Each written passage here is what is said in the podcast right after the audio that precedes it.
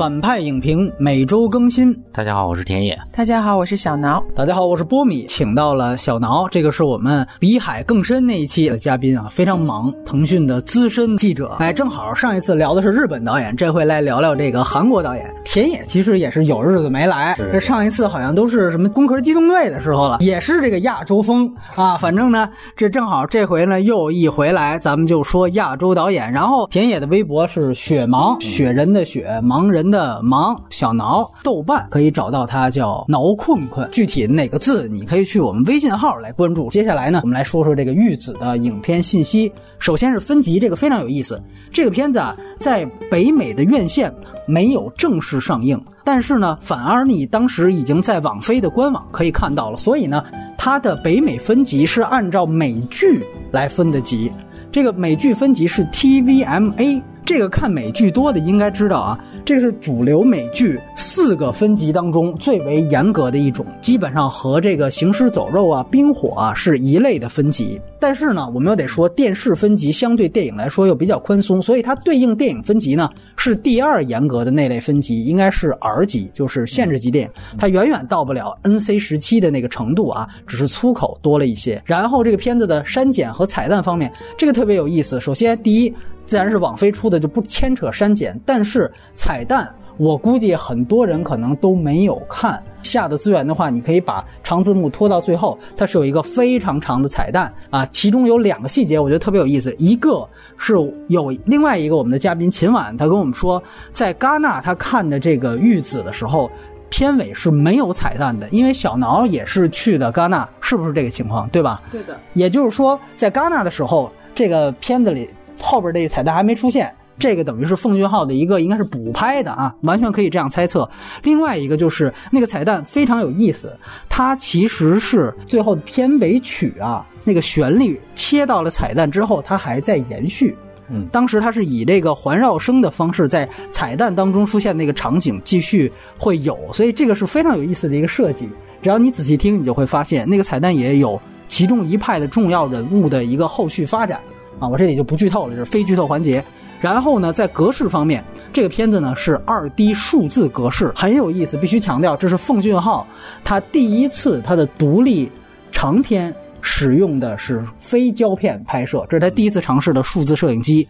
然后刚才也说了，这个片子的分级都没走电影，它走的是电视。其实如果按渠道和出品方来说，这连电视电影都算不上，它就算是一个百分之百的网大啊，网络大电影。然后呢，这个片子国别其实也跟韩国没什么关系，这就是一个美国电影，它的出品方。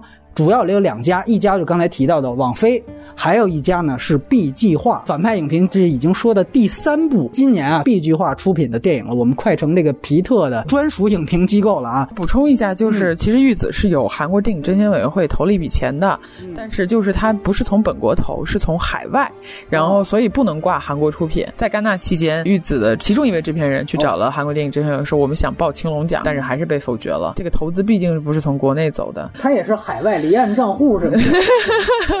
就是也是支持海外影片，但是其实这个钱又是用在了韩国那段的拍摄，这里面还挺复杂的，挺曲折的。然后呢，这个片子应该是完全是奉俊昊拍脑子想出来的一个原创故事，他没有原著，没有小说，没有漫画，和他之前所有的片子一样，奉俊昊本人都是参与编剧的。奉俊昊一共拍了六部独立的长片电影，每一部都起码是编剧之一。这个很了不起啊！包括像之前说又用胶片自己又是编剧的导演，也就是昆汀诺兰那几个了。但是可能奉俊昊本人这个英语水平是比较欠佳的。我记得张艺谋啊，他在接这个《长城》之前，说之前这个传奇有人就劝他说，有一个韩国导演也是一句英文不会就敢去好莱坞拍片，说的就是冯俊昊。所以可能就是奉俊昊在这个编剧水平方面，他需要起码找一个翻译，所以他请到了另外一个就是这个乔恩·荣森，威尔士人。这个人他之前有两部很有名的。作品一部就是《弗兰克》，还有一部就是乔治克鲁尼主演的那个《以眼杀人》，也就是你能听出来，他等于之前也有写荒诞黑色喜剧的经验。导演也是奉俊昊，制片人奉俊昊本人，他这一部你可以发现他尾缀已经有了 PGA，感觉他也想冲奥一样。然后他的监制是刚才提到的 B 计划的老板之一，就是布拉德皮特。之前我们提及的今年所有的 B 计划的电影，包括《迷失 Z 城》《月光男孩》，也都是跟皮特有关系，但是他自己一个都没演。然后另外本片的。女主角蒂尔达斯温顿也是联合制片人之一。主演方面，这个片子也算是豪华阵容了啊！除了刚才提到的奥斯卡的表演奖得主蒂尔达斯温顿，这个也是她上一部《雪国列车》的女主演。此外，还有韩国的一个新星，真正的女一号的安瑞贤，还有一个巨大的明星就是杰克吉伦哈尔，以及包括保罗达诺呀、莉莉柯林斯啊这几个比较有名的美国中生代演员，在这个片子里面也都有出演，所以整个这个阵容是比较豪华的。这里面特别强调这个片子的摄影，当时我们聊《迷失 Z 城》的时候也提及了，就是同样的一个摄影师是伊朗裔的达吕斯康蒂。他应该是跟 B 计划有长期的合作关系，所以连续掌镜了这两部由 B 计划出品的电影。这里特别值得一提的是，另外一部跟玉子非常题材相似的电影《黑店狂想曲》热内的片子，也是这个康帝来掌镜的。啊，那个片子如果大家记得话，也是屠宰啊、猪啊什么之类的。然后那个片子的摄影是经常入选什么世纪最佳的那种摄影的榜单，哎，这个所以特别提及一下。然后首映式，由于刚才提到了有网飞的这样一个背景，它其实是五月十九号入围了戛纳的主竞赛，小挠就去参加了这个首映。当然最后在戛纳是颗粒无收，而且呢是遭到了评审团主席阿姆多瓦的明确抵制。那它的真正的其他地区的上映日期是六月二十八号，在韩国。首映的当天，全球的网飞的官网也在线同步看到了这部电影，这个也导致了多个地区院线的抵制。这些抵制的话题呢，我们在戛纳那期马后炮的时候和另外的嘉宾秦晚，包括深交的柳英也都聊过，大家有机会可以去微信号去听听。今天可能这方面不多展开了，成本。这个片子其实是刷新了奉俊昊的个人的成本新高，他的投资一共有五千万美元啊。动物特效方面啊，可能是比较花钱的地方。相比之下，《雪国列车》它的上一部投资是四千万美元左右，像《汉江怪物》那是曾经韩国史上最大的一个投资项目，当时大概合成美元是一千多万美元左右。当然那个时候汇率不一样，五千万美元这个可能在韩国人那儿算一个超大成本，但估计在美国人那算是一个中小成本，甚至那票房北美由于没有。大规模上映啊，没有什么票房的概念。韩国票房呢，由于遭到了几大院线的抵制，其实也有毁灭性打击，跟它之前完全不能同日而语。然后内地呢，估计也上不了，因为这里面其实有一个涉及藏族的情节，我估计很少有人注意到。这也是我们听友告诉我的。片头啊，不是有一个二十六个国家的一个 PPT 的展示吗？哎，里面对有一个所谓的国家是西藏，那个背景还有这个雪山狮子旗，这个吧，我猜测很可能是网飞的主意，因为我们注意。到网飞这几年出品的大量原创电影都有这类的元素。从一五年他们做的那个原创电影《无尽之兽》，他在非洲黑了一把中国。我们上期聊《战狼二》的时候提过，包括到我们之前直接聊过的《黄之锋》，那是讲香港战中的一个事儿，都是由网飞来出品的。而且我们也知道，网飞的官网一直是被大陆强调的，资源和字幕方面在线那绝对网飞啊，所以它是史上最快，这个几乎就和首映日是全同步，全球就看到了。我们经常这么说，就是网飞是影院的灾难，但是是伸手党的福音啊！而且呢，一出就是熟肉啊！当时是三十一个语种的字幕是随资源同步就出来了，网飞自己的官方字幕大家也可以搜得到。但是这里面有一个问题，就是它的部分韩语啊存在漏译。尤其是涉及到其中一个车里面动物保护协会的那个会长给这小女孩韩语翻译成英文的时候，那一段有一些感觉还挺重要的，但是没有翻译出来。那个片段它涉及到片中那个翻译的一个心机的东西，除了最后一句最关键的是翻译出来之外，前面的韩语具体是啥，反正他没有说的很清楚。这个如果有知道的也可以补充一下。这个就是所有的影片信息了。接下来呢，还是我们三个人打一个分数，小挠先来。我记得我当时在戛纳就给的是四星，那换算过来就是八分吧。八分，对我就是还挺喜欢的。当然，它确实是有很多问题，然后节奏，包括我觉得演员表演有的地方也挺失控的。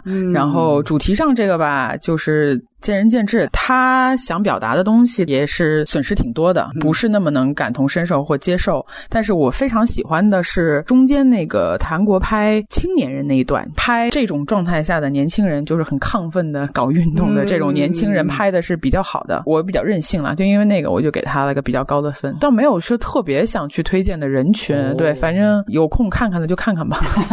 这个片子我给六分左右吧啊，我就六分是吧？六点零啊，六点零，六点零。呃，首先我觉得在奉俊昊的所有的电影的这个体系里边来评价的话，我觉得这个片子是不合格的啊。但是这个片子起码有半部好戏的啊。去美国之前的戏，我我真的都很喜欢，给六分算是一个相对比较折中的分数吧。然后推荐的人群，首先如果喜欢奉俊昊的话，你肯定是要看的啊。其他想到提到的那些青年运动啊，或者是素食主义者，或者是什么自然主义者呀，什么那些可能会看这个片子会相对来说比我们更嗨一些，或者对这种全球化这些东西比较关注的人群吧。哦，这个还挺有意思的。我的打分在你们俩之间，我给七点五分啊。就是确实我听到了很多的这个风评，因为一下子首映就出来资源，大部分都是田老师这种，就觉得这个片子确实是奉俊昊的一大退步。尤其还有更隐身的说，你看这样韩国导演啊，一去西方就找不着自我了。我觉得其实奉俊昊本身他的表达并没有变，很多的元素我觉得都还能见得到。最典型的就是你看他长篇的处女作叫《绑架门口狗》。啊，这个片子我觉得其实是绑架门口猪。我们去聊这个片子之前，我特别想强调奉俊昊的另外一个身份，一直以来他是一个学社会学的人嘛。嗯，其实他的每一部片子都有点像社会学论文，然后我是觉得这一部格外像。或者说是最像，以至于呢，这个确实造成了他其他方面的不足。所以总体上来讲呢，我觉得这个片子形式上是比其他韩国片时代的奉俊昊是有倒退的，但是在社会学命题的讨论上，我觉得至少比《雪国列车》要更进一步，或者说表达的要更深入、更具体一点。甚至我有这样的一个可能，大家觉得比较天马行空的想法，我觉得他其实和刘震云的《我不是潘金莲》。有一点点相似，我也想聊这个啊，是吧？我觉得他拍出了冯小刚想拍又没有拍出的那一部分主题。那剧透部分我们再深入这个事儿，所以也因此啊。我推荐给所有喜欢社会学的朋友。你那说的更具体是吧？搞运动的朋友啊，这些朋友还有吗？在中国？但是我是觉得，如果是想看动物卖萌的，哎，一个小萌猪什么之类的，或者是以为是那种 ET 类的，就是讲小朋友和童年玩伴的那种互动关系的那类，我觉得你就别看了。然后就是动物保护者，这个我跟田老师稍微有点不一样的意见，尤其是圣母心的那种人士，就是我觉得这个你看的话也要做好心理准备，他并不是来撩拨。播你们的啊，尤其是比如说之前有一部戏叫《重返狼群》，如果说你是喜欢《重返狼群》的那样的片子，我建议你是一定要抱审慎态度去看。接下来我们流程的话，分优缺点聊玉子外延部分，主要来谈一谈奉俊昊的前作《小挠》，真的是一个专注于韩国电影的报道者、研究者。田野一直以来对于奉俊昊都是大爱，所以有机会呢，光聊奉俊昊的前作，我觉得这时间就差不多了。这就是今天的所有流程，接下来。剧透线，大家一定想清楚再往下听。田老师，你先来聊聊缺点吧。你给的分最低嘛？沿着那个波米的刚刚那个说法来说啊，封俊浩是学社会学的这件事，之前的电影《绑架门口狗》和《母亲》对我来说没有特别特别的社会学啊。每次提到所谓社会学的时候，更多是说《杀人回忆》或者是《血国列车》呃，或者是那个怪物。我觉得这个东西已经变成是封俊浩和影迷之间交流的一种语汇，就是我从一个类型片出发，或者是从一个家庭伦理的人物关系出发，但是往后面走，你就会发现根本就不是类型片那套东西啊，扩展开来变成是一种社会学的视角。我觉得某种程度上，我们作为影迷对封俊浩的喜欢，其实就是建立在他给我们的这些类型片之外的东西啊。我觉得这个是一方面。还有一个就是奉俊昊这种强大的编剧能力，因为所有的奉俊昊影迷都知道他当年写哪个哪个剧本，然后用了多长的时间，然后为了这样这种坊间的东西其实是很多的。我觉得他行走江湖主要靠的其实就是这两个，当然他在影像上的那种极简的调度，还有他对表演的这种不同的控制，也是。但归根结底是我说的前两个。我觉得恰恰就是玉子的这个电影 对我来说不是一个社会学的东西，或者说它有社会学的东西，它展现了一些视角，比如说全球化，比如说工业的核心的命题，比如说呃复制品或者是产品啊等等等那些东西没有落实到一个角色的情感上。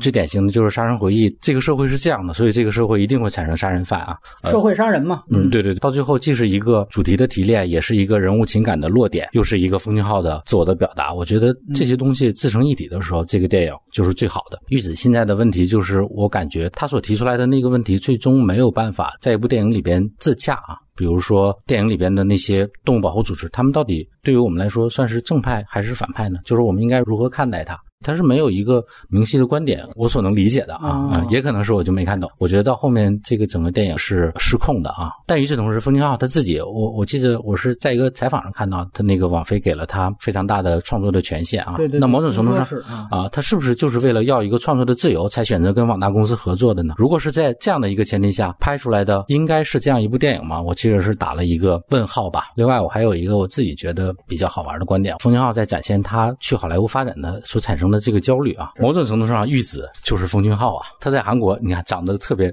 膘肥体壮的一个冠军猪啊，然后到了美国之后，各种的焦虑不适，淹没在芸芸众猪当中啊。只有这个回到韩国本土的丛林里边，才能获得和平和宁静，哎哎哎诸如此类的。而且 好多其他的细节，我觉得是可以印证这个观点的。我们晚一点再来讲，这样好。那你这不算缺点啊，最后这个，你就主要的缺点其实是在这个社会学表达不够不够完整。不够完整，并且很重要的一点，我觉得主题表达是要落实在人物情感上的。嗯我，觉得他完成的不够好。小挠，其实刚才田老师说的完全同意。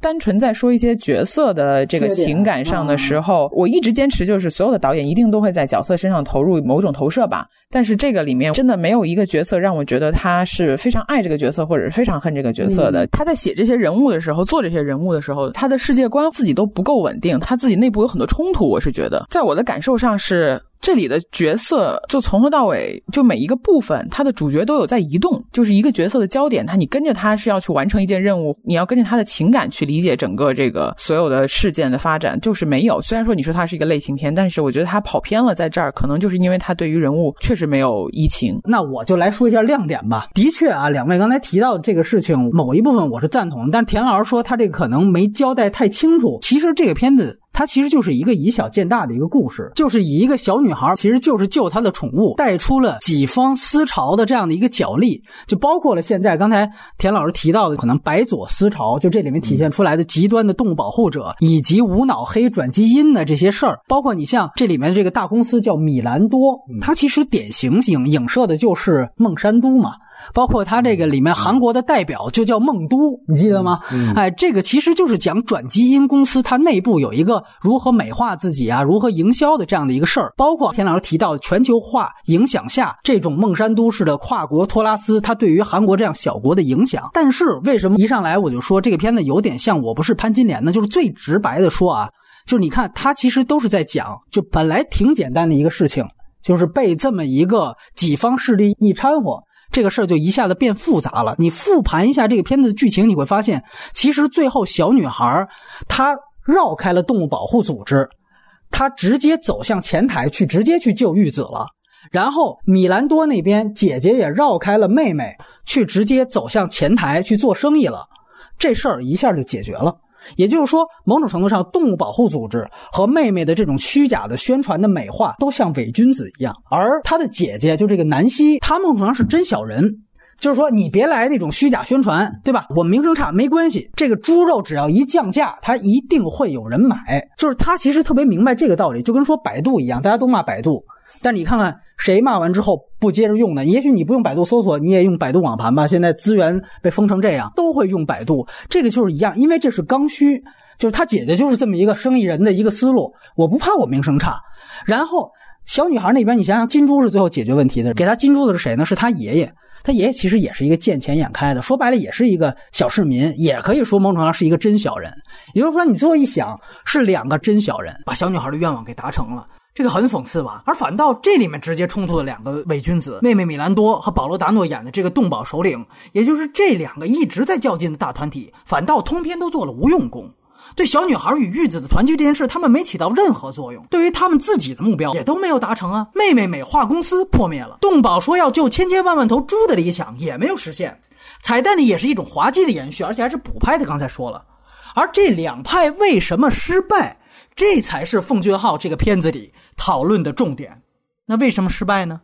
因为他们都太过理想化的、刻板化的看对方、看问题、看世界，而忽略了一次社会运动或一次危机当中很重要的元素——失控的变量。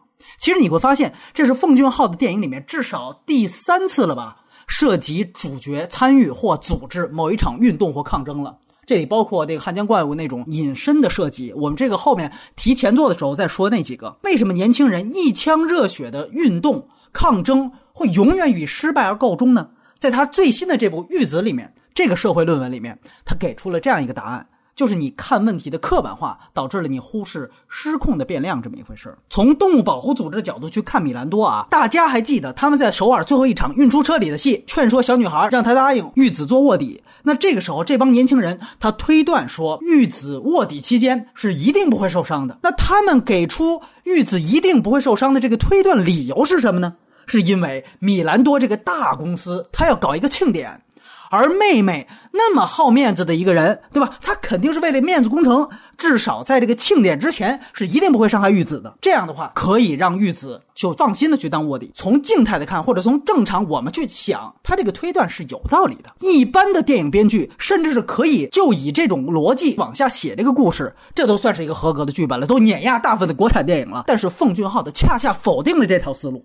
他在说，在社会运动中，运动，你听这两个字，它本身就是动态的，而在运动中，任何一个势力也都可能随时有动态，无论这是他主动求变还是被迫的。那奉俊昊为了讲清楚这个模型，他在米兰多内部设置了底层、中层和高层这三个符号式的人物，并且让这三者形成了一个互相传染，甚至是多米诺骨牌式的连锁反应。在这里，底层人物的失控的变量是个硬设定，就是那个在追捕过程中突然撂挑子的卡车司机。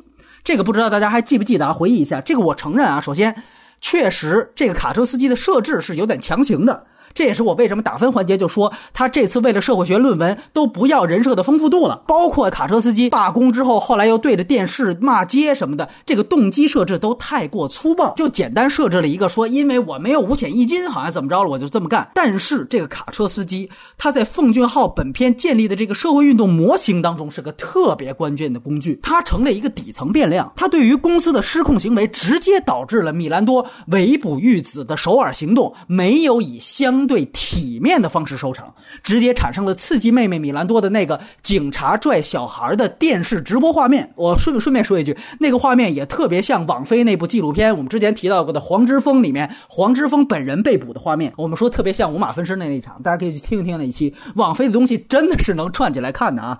而正是这个非常粗暴的对待小孩的画面，直戳了妹妹的人设。因为他本来就是以一个我是美化我自己公司形象来划清自己和姐姐、父亲这个界限的这么一个人，这样一来，又直接导致了什么呢？就是导致了妹妹米兰多在黑人副手的劝说下，自作聪明的搞了那么一个危机公关，临时提议让小女孩当形象大使，而正是这个举措，注意啊，又直接导致了中层人士杰克·吉伦哈尔成为了一个中层的失控变量。大家别忘了，杰克·吉伦哈尔正是因为在这个时候失宠了、失势了，所以才有了他后来在情绪失控之后，对于玉子的那场徇私报复，才有了那场啊很限制级的强奸母猪的那场戏，某种程度上是强奸母猪。而再看动物保护协会在卡车里边刚才那套设想，其实就已经被打脸了。而奉俊昊也拍出了打脸那场戏，就是动物保护协会后来那几个人在那个旅店看着强奸母叔视频的那种崩溃的反应。但其实这还没有完。如果站在妹妹米兰多的角度来说，还有一个他一直忽略的变量是来自高层的。那就是他一直怨恨的姐姐南希，也就是蒂尔达斯温顿一人分饰两角的第二个角色。请注意，最后那场送花妹妹斯温顿的表演，你就可以知道了。这里面就和奉俊昊前作《雪国列车》的模型基本一致了。就到最后，一切都成了一个姐姐一样的一个大 boss 在幕后操控的一个阴谋论。而在这个片子里面，南希虽然她是一个真小人。就像他说的，我爸爸虽然也坏，但是他治理公司真有一套。他有能力审时度势的，在第一个变量，也就是卡车司机撂挑子那个事儿之后，就开始着手反击。你看那个黑人副手，封俊昊埋的非常清楚，其实就是他派的卧底。在妹妹开会商量危机公关的时候，就用手机已经录音了，还是窃听了，反正就是通报信了。然后主动出主意请小女孩来美国的，其实也是这个黑人副手的主意。再次强调，正是这个主意。导致了杰克·吉伦哈尔的情绪失控，对吧？等于他姐姐很好的看到并引导了这个整场危机事件当中的变量，而完成了一场篡权的阴谋。最后庆典，甚至是动保本身都被姐姐篡权当枪使了。先让你们闹，然后你们先把我妹妹的名声搞臭。你注意到那个时候，奉俊昊故意让姐姐置身于一个哎呀非常悠闲的高级餐厅当中，跟黑人副手谈笑风生吃大餐。哎，等你们闹得差不多了，我早埋伏好防暴警察，冲进去就把你们那些年轻人一锅端，然后我顺便夺了已经颜面扫地的妹妹的权利。哎，这个像什么运动呢？起码整个过程很像黄金甲吧，但是比黄金甲在形式上要高级的多。如果说黄金甲的宫斗戏到最后的战争戏拍的就像吴京式的肌肉打架片一样，那奉俊昊他完成的这个社会学论述就像一代宗师里面的高手掰饼一样。那我们总结一下，在米兰多跨国公司这边，底层的卡车司机，中层的吉伦哈尔，以及高层的姐姐南希，三个角色形成了一套连锁反应，一场运动。妹妹被踢出局，而我们再来看动物保护这边，那么他们其实自己也有一个变量，就是一直被他们首脑，也就是保罗·达诺忽视的韩国翻译。这个很明显，他故意曲解了小女孩的意思，导致了最后一错再错。其实。动物保护协会的失败啊，相比之下，对现实的关照更加明显。它其实就是隐喻了希拉里式的白左思潮为什么在当今的世界失去了话语市场和舆论支持。说白了，就是为什么失掉了民心。就像我刚才说的。最后，这两个伪君子领导的团体都没有解决小女孩的愿望。其实，米兰多那边人家本来也没有这个义务满足愿望。妹妹当时的目的是为了美化公司，然后接着挣钱。你小女孩也说白了被我当枪使。但是，你动物保护协会的性质可不一样啊！你是干什么的呀？而最后，你又干了什么？对不对？按说你小女孩是要动物回家，我是保护动物的，那咱俩应该是一波的。记得 A F L 这个成员见到小女孩的第一句话就是这句啊，说咱俩是一边的，对吧？这其实其实就是一个此地无银的台词嘛。但最后就是你这个动物保护协会差点坏了我的事，这就证明了，即便这类组织、这类团体，甚至更宏观的说，这类党派，你们的初心是好的。但如今你们也不再有能力为平民的利益去代言了，所以平民宁可投靠一个，比如说见钱眼开的家长式的人物，这里面就是他的爷爷，至少他还能给我一个货真价实的金猪。甚至我觉得奉俊昊正是为了更好的突出白左思潮影响下的这类理想主义组织已经完全失去民心，他才选择了猪。这样一个作为人类主要食物的动物，其实有一点很重要，就是它有意的去同情化。就如果你比如说，我们去救的是一只猫或者一只狗，反正都是科幻片嘛，这个很可能哪怕是一只大猫、一只大狗、龙猫，对吧？可能大家的代入感会更强，就会更有一个很清晰的，哎，我要站在救援的那一方。但是我觉得它。之所以选择猪，你会仔细一分析，你会发现这个片子里面动物保护协会是一件好事都没有干。我觉得洪俊浩黑的你挺明显，就开场他们第一句台词就是“大家好，我们不是恐怖分子，我们不喜欢暴力”。然后说完这句话，他们的一个动作就是把那个车一下子就去撞玉子所在那个车。但是当时别忘了，那个小女孩就在那车后面吊着。然后奉俊昊给了一个镜头，他们因为动物保护协会一撞，那小女孩直接摔到了路面上。也就是说，从一上来就定一个调子，就是好像我这个组织是只管救动物，不管救人啊。然后从头到尾，这个动物保护者他基本上就没有在乎过这个小女孩，就无论是她的生命安全，就刚才我说的，还是她主观的想法。他们见面的第一次，这个保罗·达诺演的角色上来就宣布自己的教条，对吧？我是多少年的一个经验，然后还必须要求逐字逐句的去翻译出来。也就是说，其实他主要是想表达自己的价值观。我只要把我的这个正义性表达的非常充分了，哎，至于其他的东西都是可以有意无意的被忽略了。前面韩国那个段落啊，感觉讲的就是只要动物得救了，这个死几个人都没什么关系。然后直到了美国部分，就其实它是更进一步。就爱国者之日之前说那个讲恐怖分子波士顿爆炸之前的那个暴动拍法。基本上就跟这里面他们预谋那个呃庆典要救玉子的那个拍法是完全一样的。就这个非常有意思，就是开始就说我们不是恐怖分子这句话，听起来就特别像一个“此地无银三百两”的台词。然后你再到我觉得最黑的一场戏是最后的屠宰场那场戏，典型变成一个动物死不死都没关系了，只要我保罗达诺我们把我们的三观原则说出来就够了。你可以看一下最后那场戏，非常有意思啊。那一段动物保护那几位被这个姐姐那个角色抓起来之后，他的台词都是什么？一个人说：“你就是个变态啊，你就是个小人。”然后保罗达诺说：“我爱一切的动物，爱一切的生灵，除了你。”就是你会发现，他们说的不仅都是废话，根本无助于事情的解决。玉子在行刑台上随时准备被枪毙了，人还在那拱火呢。通过这几场戏。你会发现，就整个这个动物保护的协会，它的这个角色到底是一个什么样的存在，就很清楚了。当然，我说回来说最后一点，就是为什么我觉得它比我不是潘金莲好呢？就是说，它有以上的这些主题，但是潘金莲呢？都是通过台词表达的。你看，非得最后冯小刚得设置一个高明那样的高官啊，在这上面讲一段话，说挺简单的一件事情，为什么搞那么复杂呢？啊，这个必须得通过嘴说一下，这就属于就是冯小刚对垃圾观众好像不太信任的一样。奉俊昊他把这些东西完全通过这样一个很荒诞、看起来很闹剧，把这些东西完完全全的讲出来。所以我是觉得《雪国列车》最后艾德哈里斯跟美队有一场对话啊，我其实这全是我策划的，我跟他怎么合谋。就是讲的太直白，但是到这一步，为什么说它比列车要更进一步？就是在于它在这方面不再通过台词去说。但是我觉得，你如果看二遍、看三遍，它这些主题都还是呈现的比较完整的，就起码回到它原来它在韩国时期的那样的一种表达的程度。另外还有一些小细节，不知道算不算是优点？就比如说在配乐方面，我觉得很有意思，就是它哪怕在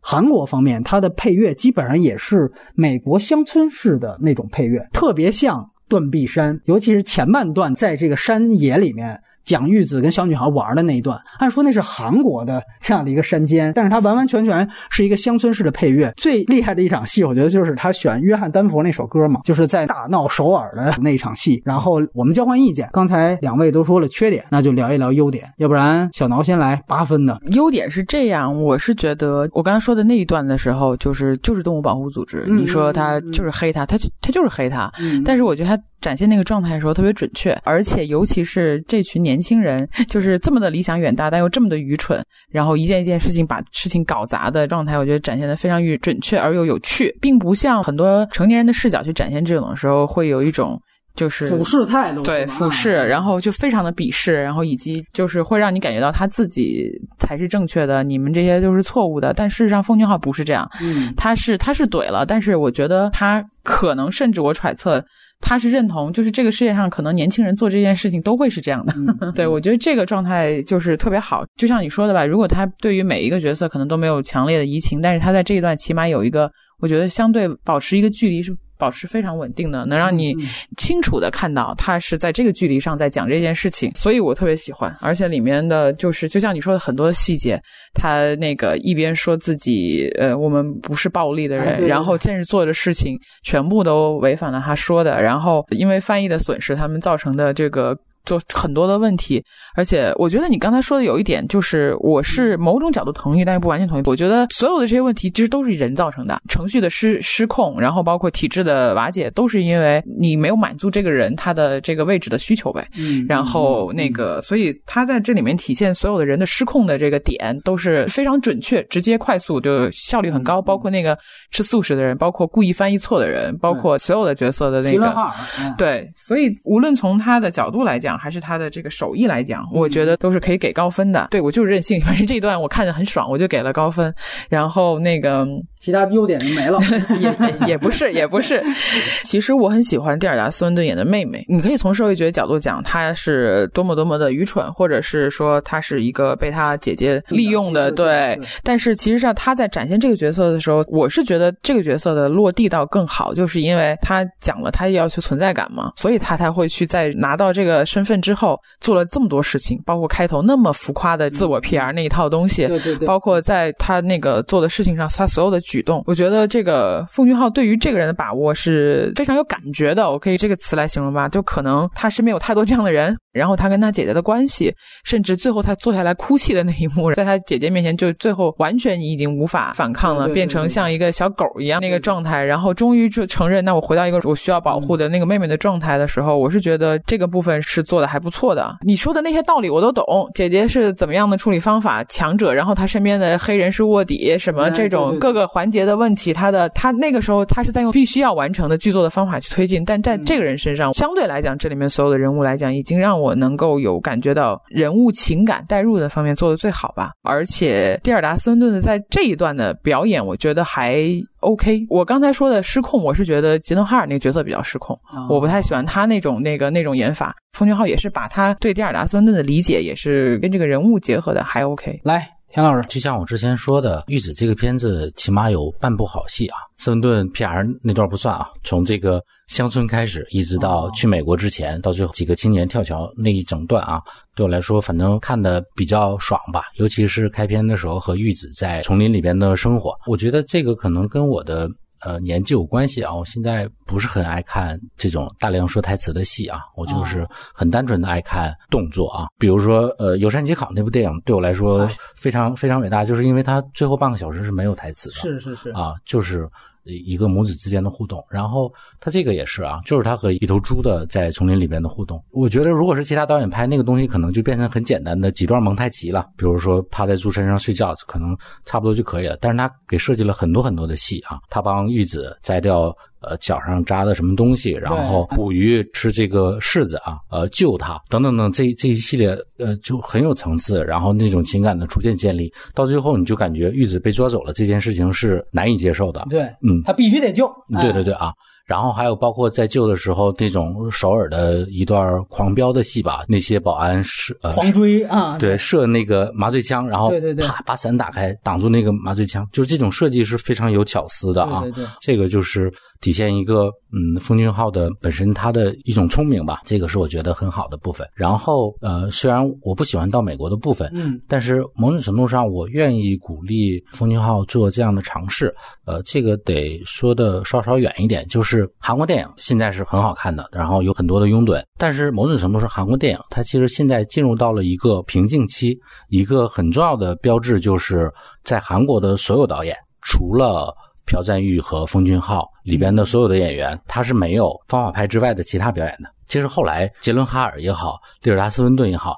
他们玩的那么嗨，就某种程度上，我是感觉他他到最后，大家在玩一些很嗨的戏啊。虽然那些戏放在电影里边，感觉特别让人难以接受、出戏，然后对电影整体调性有很大的伤害。但是我觉得类似这样的尝试，我是永远持一个鼓励的态度吧。嗯，这是第二点啊。反正总之新的东西，我我总是总会兴奋这样。第三点就是对我来说也是一个中性的，也好也坏吧。关于双胞胎的这个设置啊，有个姐姐。其实我们想想，这个双胞胎到底有什么用？对于整个电影来说，我觉得它到最后可能也仅仅是一个主题的表达，其实就是马克思的那一套啊，就是所谓工业和资本的核心就是标准化的复制啊，然后就像玉子那样离开首脑这个体系，其实是可以自行运转的。我觉得它最后这个设计最终仅仅就是说明，不管是姐姐还是妹妹啊，这个公司会正常运转啊，那些猪还是会被屠杀或者怎么样的。对我来说，它是一个表达或者是隐喻吧。虽然这种设计在某种程度上，我觉得它其实已经消解了这部电影了啊。那但是就是类似这样的一些设计，我觉得还不错吧。然后呃，我想补充一个小小的信息，不是优点也不是缺点，就是有一部纪录片叫《食品公司》啊，它的。呃，主题表达包括对那些屠宰场的展示啊，什么之类的。呃，玉子和这部电影特别像，我非常怀疑就是。导演应该是有看过这部纪录片的啊，感兴趣的听众，我觉得可以去看一下这个片子，叫《食品公司》，包括他也对这种转基因食品有一些。是孟山都那部？对，就是讲孟山都。孟山都嘛。你要不说孟山都，我还真就没想起来。对对对。对。那你当时认为像《我不是潘金莲》，你觉得点在哪？我是从这个人设或者是那个人物动机上来说了，就是潘金莲作为一个村村村姑，然后搅动了整个中国的官场，然后他这个一开始你的想象也是一个乡村的小女孩，然后。啊，她竟然去了美国，还要弄点风浪啊什么之类的啊！而且就是借这个事儿，我就说一下，你刚才提到这个双胞胎设置究竟有没有意义这个事情，你想想看，她这里面有一段台词是，她妹妹上来说：“我爸是非常坏的一个人，我姐姐也不是什么好人。”等于先把自己家族的人全都骂一遍，这不就然后到他姐姐那儿，你注意，他姐姐就说：“你居然说我这样，但咱爸确实是不怎么样的一个人。”就你会发现，这个实际上是一个家族。然后你看，他们经营的是一个转基因的一个公司，但是其实这个家族的核心，好像他们都是某种程度上是因为有基因传承的，几个人都在互相较劲。都觉得对方特别二，自己才是最牛的。但同时，好像姐妹又对于父权又有一个统一战线。他其实我觉得一定还是有奉俊昊的主观想法的，只是有的时候你会不会买账这个问题。对对对，我觉得这个东西的设定其实就是相当于是一种企业对于我们的形象的流变吧。就是现在所有的企业，它其实非常非常重视我在公众之中的这个形象啊。啊，但是以前可能就没有那么重视。就是说，我是想从人设的角度去谈，就是其实你不觉得，当你有一个比较强势的一个亲戚存在的时候，往往你自己是有意的要跟他划清界限的。就你比如说。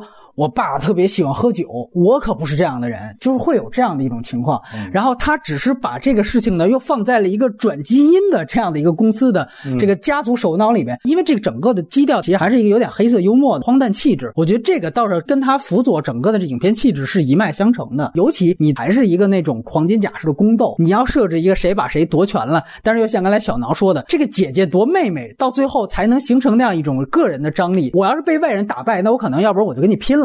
或者我就跳楼了，但是她又是我姐姐，所以最后只能又变成了一个那种路边抽烟那种状态。这个她只能在家族企业里才能发生，你觉得这个才是更合理的？所以我倒反倒觉得这个我还挺喜欢的一点。那我要谈缺点的话，跟两位的方向也都真的差不多。是你说的时候，我想起来的。你说那个猪让人没法同情，我觉得拍的挺萌的。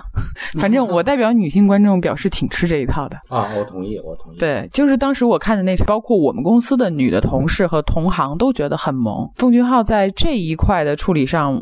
如果不是说他只是剧作上有这么一个想法的话，你不管说自然主义好不好，确实他在这一段表现出来，我觉得他如果在别无选择情况下，他可能会成为这样一个养猪的人在山里。就是这一段是让我看到，就是是有幸福感的吧。但是事实上，我又觉得很有趣的一点是，他又肯定是一个无法回到那种状态中的人，所以我在想他的焦虑是否来自于这一点。对我正好要说问题，真的跟你这能接得上。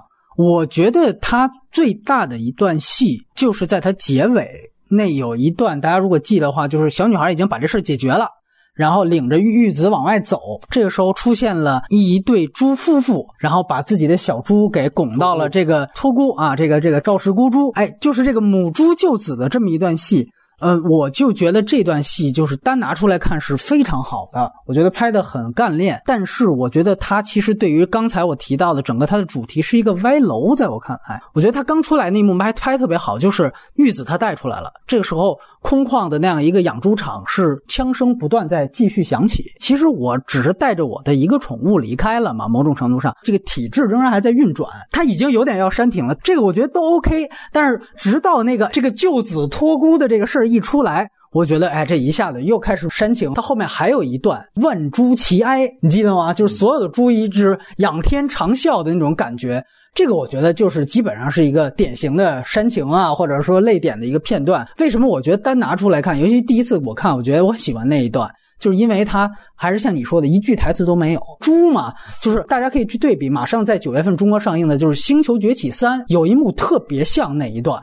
嗯就你可以去对比一下，真的是这一段奉俊昊碾压那个《星球崛起三》，那是猩猩也有这么一个被关起来了，好像也是两边都是铁丝网，中间有一条路，而且好像《星球崛起三》也不是烂片，但是真的单场戏拿出来，奉俊昊这调度能力太强了。但是我还是那句话，我觉得这场戏它和整个他想表达的主题是不搭的。他其实讲的就是女孩和玉子他们之间有感情。两位嘉宾提到的，就是说开始。山里面那场戏非常好，我也很同意。就是说，它其实是就是讲一个女孩和一个宠物之间的关系。那你最后如果营救，也就是一个女孩去救一口猪，它是一个个体对个体的事儿。但是你想想看，从宏观上来讲，它前面已经给予你足够大的思考了。通过黑那个动物保护主义，就是人养猪、杀猪，最后吃猪肉。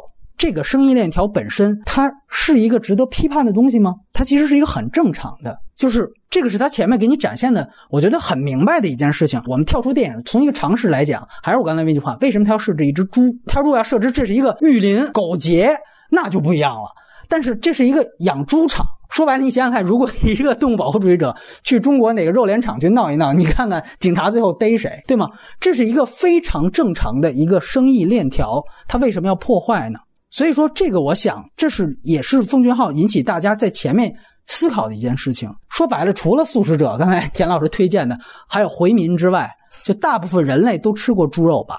而且甚至前面刚才也讲了，小女孩也会让玉子跳水来捕鱼吃啊。玉子这个片子，它没有把人类吃肉这样的一个人性给否定掉。我不认为这个电影表达了这个主题，觉得啊，你看人类吃肉，这就是人类的贪婪了。杀猪这是一个非常正常的一个。生意链条，就像刚才我们已经分析过的，它恰恰是站在了那些极端的动物保护主义者的对立面的。起码对于他们有一个批判性的反思。里面我觉得最 厉害的一个人物，黑的挺狠的，就是那个说连一颗西红柿都不吃的那样一个瘦子。因为我也吃过两年素，就是在素食主义者里面是有一个最极端的分类，确实是那个样子的。就是他在讲，就是我要吃的所有的东西，哪怕是蔬菜。必须得是就是纯自然主义的，在整个这个东西诞生过程当中，不能有任何工业革命时代之后的人类机器发明的参与。就是你比如说，你记得它里边有一段台词，他说吃一颗这个西红柿吧，他说不吃，因为这个东西是用卡车运输的。就是他严苛到这个程度。说白了，你去想想，奉俊昊在拍这个人物的时候，他是在表扬这个事儿呢，他他还是在讽刺这个事情呢？包括你看那个瘦子，如果你记得话，最后纽约那场庆典，他们捣乱，防暴警察一来。那个瘦子是第一个一棍子就被撂趴下的人，就这个你一下子他这个黑的就特别明显，就是说真正需要你去救动物的时候，你这种什么百无一用是说你一点抵抗力都没有，所以它的主题一定不是这个。所以这时候我们再回去去看，你最后那个万株齐哀，确实就是一个煽情，它就是一个很败笔的一个东西。所以还是那句话，就是它单独看很干练。但是我是觉得这个是他一场戏的一个好像不得不去向这个主流的一个求认同的一点。然后另外就是两位提到的，就是人设，因为他在做一个社会学的模型的建立，所以导致他所有的人设就全都符号化了。包括你像这只猪，刚才小挠提到了，觉得它比较萌啊，我们就分析一下这个猪设。你看他开始他有一段戏，他是救那个小女孩，你感觉他特机智，还用了一个主观镜头。哎，你看到只是单场戏，看都很漂亮。但是整个这个你会想到，那后来他被抓，完全就成为一个符号了嘛？就在不再体现这个猪的这个性格了。甚至我觉得最逗的就是他中间也讲他黑化。就是由于被吉伦哈尔虐待了，所以连这个原来的小主人都不认识了。然后最后那小主人是被咬了一下，抚慰了他一下。然后后面的所有戏，这个猪又恢复正常了。就是你会发现，整个这个猪它就变成了一个说白了就是比较符号化的一个人设，比较工具化的一个人设。你比如说，那如果我们再讲一个和人类比较互动关系，像金刚、彼得·杰克逊那一版，你其实我觉得在前面首尔那场戏，小女孩一跳车。然后这个猪立刻听到，应该就是那个小女孩，马上就把旁边的这个人员给拱开，然后最后带上小女孩，直接就杀出重围。你觉得那块特别有金刚那种质感？后面这些到美国段就全丢了。猪的这个形象，玉子这个形象，它并没有太出来，只是说它有一些剧情，我承认是不错的。一个是你提到的，前面他必须要救小主人一场。所以这个他加强小主人后面去救他，其实那场危机你单独看跟后边所有危机事件都没什么关系，但他有一个人设铺垫。最有意思的一点就是他开始铺垫了一个他喷屎，然后他后面用到了大逃亡当中，就是当所有的动保的那个子弹什么都都用完了之后，他就开始把那个喷屎。就这个我觉得就是奉俊昊原来编剧的功底还在啊，但是确实整个这个人设上是两位刚才提到的问题，包括咱们就说这小女孩，我觉得特别像原来高雅星《雪国列车》。和汉江怪物两次演宋康昊的女儿，其实我觉得她是不是卷萝莉就是那个标准？就这一次，因为感觉好像是不是觉得高雅星年龄变大了，再演这个角色不合适了，所以他就换了一个演员，那个气质和那个劲儿还是高雅星原来那个劲儿，所以我觉得这个是挺有意思。但是，哎，我补充两句，就是你没觉得他所有的这里面的这个非常厉害的小女孩都没有妈妈吗？对，没错，没错，就是只有一个父亲，而且他那个父亲的这个人设又比较复杂，然后没都不是那种就是强有力或者是说特别高大的那种父亲。对，所以这里面的小女孩的每次表现出来的都很复杂一种状况。没错，没错，对，呃，既有很很可爱天真的一面，然后又有就是非常成人，甚至是非常男性化的一面。然后这个我没有深研究过，奉俊昊到底在生命中的女人都是 什么样的，所以有这样的呈现。但是一定是有一个人给他造成了非常印象深刻的这种。待会儿我们外延环节可以聊聊，他除了母亲那一部。他讲的是母亲之外，剩下的母亲都是缺位的。但是，就是你如果这么去比的话，他跟《汉江怪物》里边那个就差很多，是在于哪儿？就是这个人他其实也没有湖光，就是你想想看，小女孩其实我觉得前面确实挺好的，她是一个村姑嘛，因为这样一个意外事件绑架门口猪，然后她必须得到外面的世界去闯。开始的时候你会发现，确实她是不切城市法则的。你记得他到那个办公室啊，怎么着还要预约？他打电话什么的，就我管你这个对吧？我我直接一撞，我就把你玻璃撞碎了，大闹首尔。就开始他讲的是他对于外面世界产生的影响，这个很好。但是你看，随后他其实被多方利用，几方都在利用他。后半段讲的是外面的世界对他的影响，可是对他影响这么大，甚至其实都有一次幻灭嘛，就是那个黑化的那个过程。但你看到最后的一个结尾，对于他本人有改变吗？你感觉没什么变化。从结局来看，就是一切恢复正常。这个我觉得其实有点草率。就是说，如果你比如说你经历了这么一大场冒险，然后你也有一个幻灭之后，可能你是把玉子救回来了。如果你比如你讲他决定把玉子放生了，让他跟小猪啊，就那个托孤的那小猪。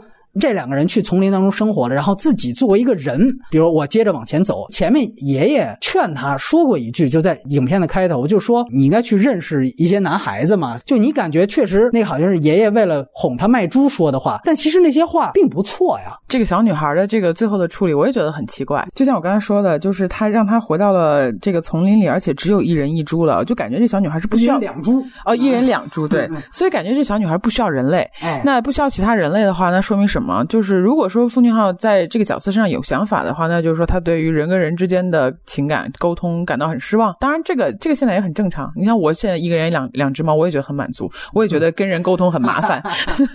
但是我无法认同的说，我一定要回到自然状态才能有那个状态。真的，你说对于一个都市人来讲，你真正回到自然是不可想象的，是太难了。就我觉得时代的进步，这种你也不能否认，就是我们也回不去了。你强行的上那种说回到自然，也是很奇怪的。这个你刚才说的，我很认同。要么他让他没有成长，要么是他理想状态，要么就是我觉得是他纠结，是他根本就没有想清楚。我个人感觉吧，他对这个事儿可能纠结或迷茫吧。嗯，而且你就看啊，他最后还补拍了一个彩蛋。你补拍这个彩蛋，你其实是有机会去补一下任何人的一个结局，但他其实不是，他是接着黑动物保护者。他讲那个保罗达诺出狱之后。哥几个啊，咱们套上头套，再接着干一票。他那是一个公共汽车上的戏，然后每个人都开始戴上黑头套，中间坐了一无辜的老太太。所以发现他周围除了他，所有人都是动物保护者。也就是说，他还在黑。可能从为我个人来讲啊，我可能某种程度上对于那种极端的动物保护者，我本身也有一点点吐槽的心态。看得出来。所以这个片子是让我大快人心了一下，确实是。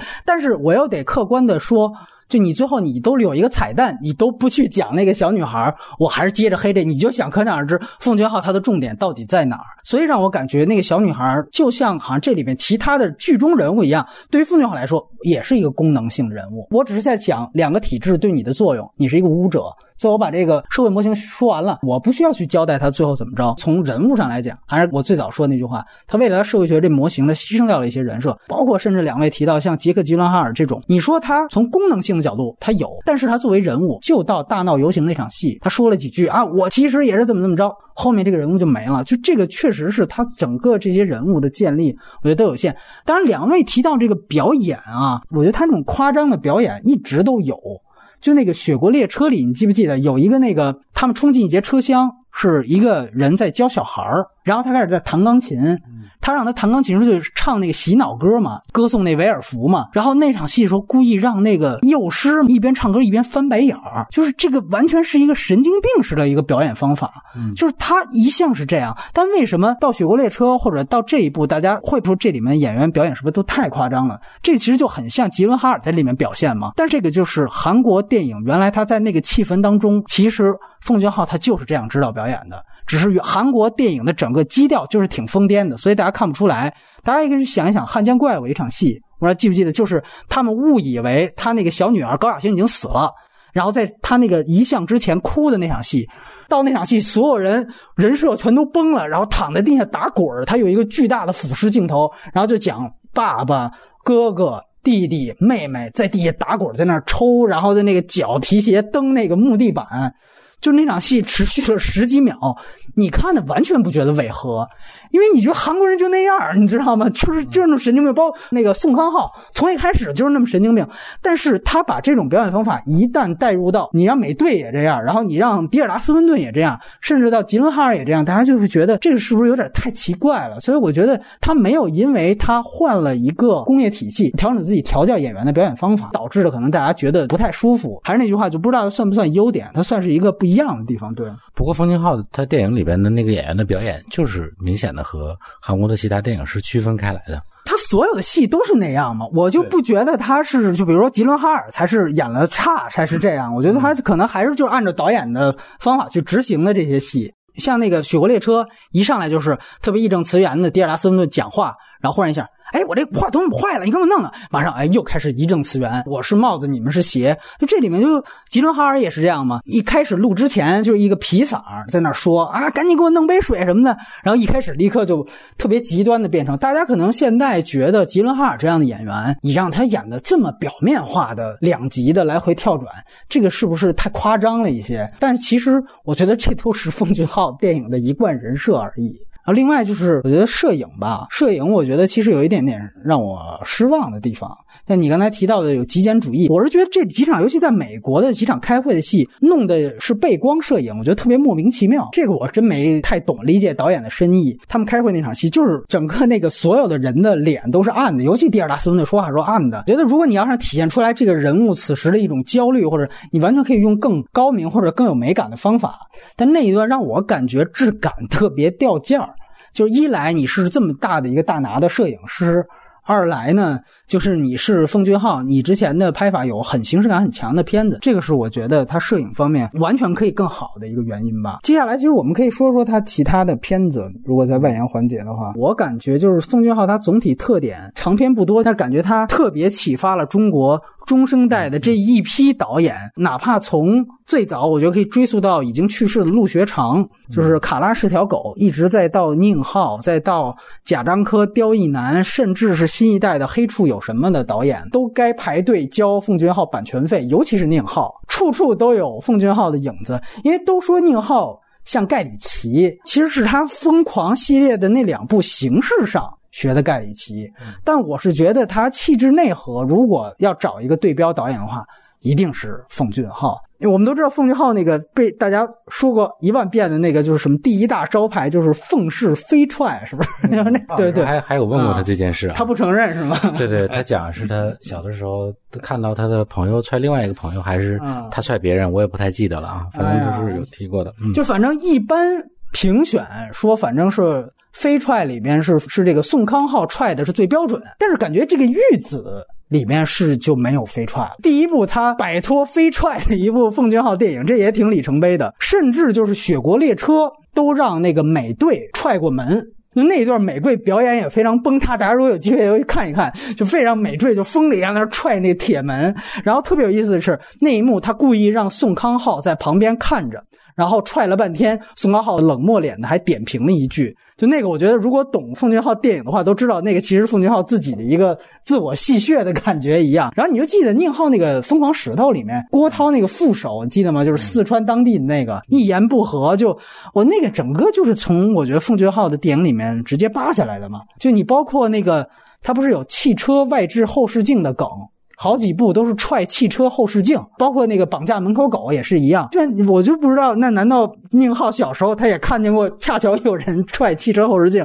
就这个东西，我觉得确实就都没什么可翻案的地方。对，不知道两位对奉俊昊的片子有哪部更喜欢的，可以聊聊。其实我觉得到头捋都行，因为压根儿就没几部。田老师来，我觉得他不仅仅影响了那个国内的很多导演啊，就是也影响蒂尔达斯温顿。是是，我看他其实是创作了一个。某种程度上算一个类型吧。那个《杀人回忆》红了以后，其实韩国出现了大量的这种真实案件改编的犯罪题材的电影。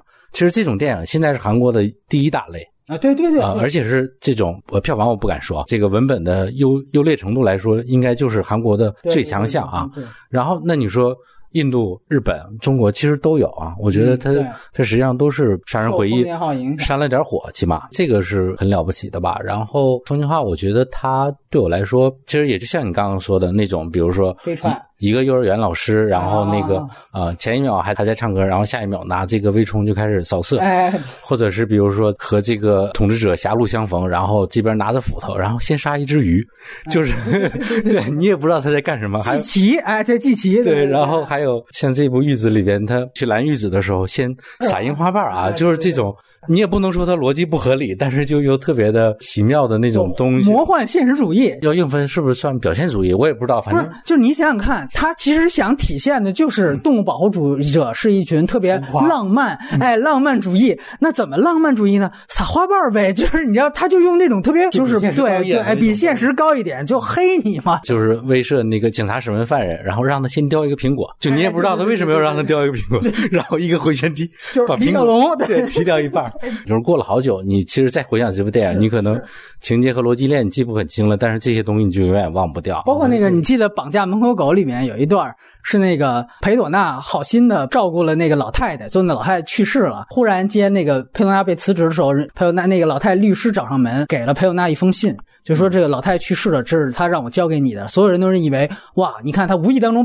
救了一个老太太，结果老太太又无依无靠，孤寡老人，就肯定把遗产全都给他了。他打开一看，说：“我天台上晒的萝卜干全都归你。”我操，他有那种就是很戏谑的东西。但是前面确实铺垫了，就是那个谁在那扔狗的时候，这没扔狗，老太太在那筛葡萄干，你觉得既合理，但是又让你觉得这个喜剧点一下子特别高级。大家有没有发现他的六部独立长篇？没有任何一部有爱情关系，对对对，这个肯定很多人也发现了，《道律子》都没有，这个是其实很难的一件事情，就是爱情关系是电影当中最主要的一层关系，嗯，然后他从来就没展现过，甚至他有一种说服力，是让你感觉你看完这个片子之后，你也觉得这片没什么爱情空间，但是当你把他所有片子串起来之后，你会发现，哎，居然都没有爱情，这事儿还挺特殊的，尤其你包括《绑架门口狗》，他明显讲了一个刚才提到了中年失忆的一个人，老婆又妻管严，自己跟老婆又貌合神离。这个时候又有裴斗娜那样一个小女生啊，挺神经病，但是挺可爱。然后就有点《男人四十》里面那种感觉，他俩最后由于这个剧情故事发生了交集，一定能发生点什么。哎，结果就是没有。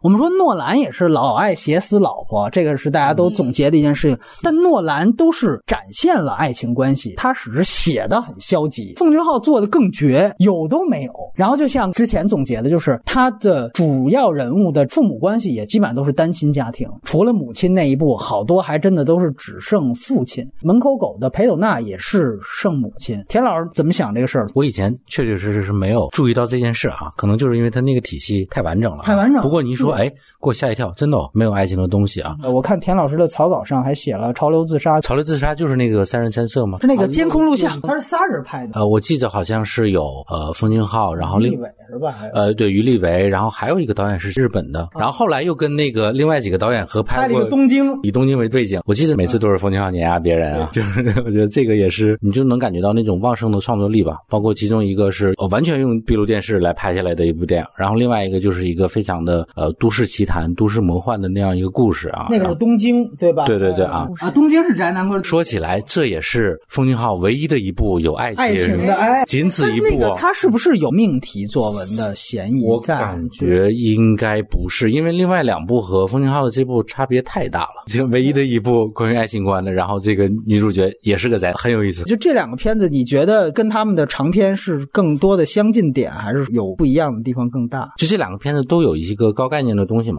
就一个是用闭路来拍，一个是这种魔幻东西。但其实那个封俊昊的长篇整体来说是克制的，他不会让这个调性飞到那么远的地方去。形式永远不会大于内容。我觉得这个也是对于国内的很多导演来说是有很强的借鉴意义吧。就是我也可以玩很天马行空的东西，但是它到底是一个短片还是长片，要拎清楚的。哎，对了，你说这个，我想到了，就是《绑架门口狗》，裴斗娜看了一段闭路电视，嗯，然后最后他其实，在那个闭路电视呈现了一场超长的打斗。你会发现，可能他在一个长篇里面，他就会很克制。对我把它用作我一个展现人设的环节。对，只有在这种三人三色、类似于玩票的这种没有什么商业回报的片子当中，我才会有一个极端尝试。那你最喜欢哪部他的长篇？我们其实可以顺着聊。绑架门口还有印象吗？印象不深了啊。然后那要说最啊，我应该是倾向于喜欢怪物吧。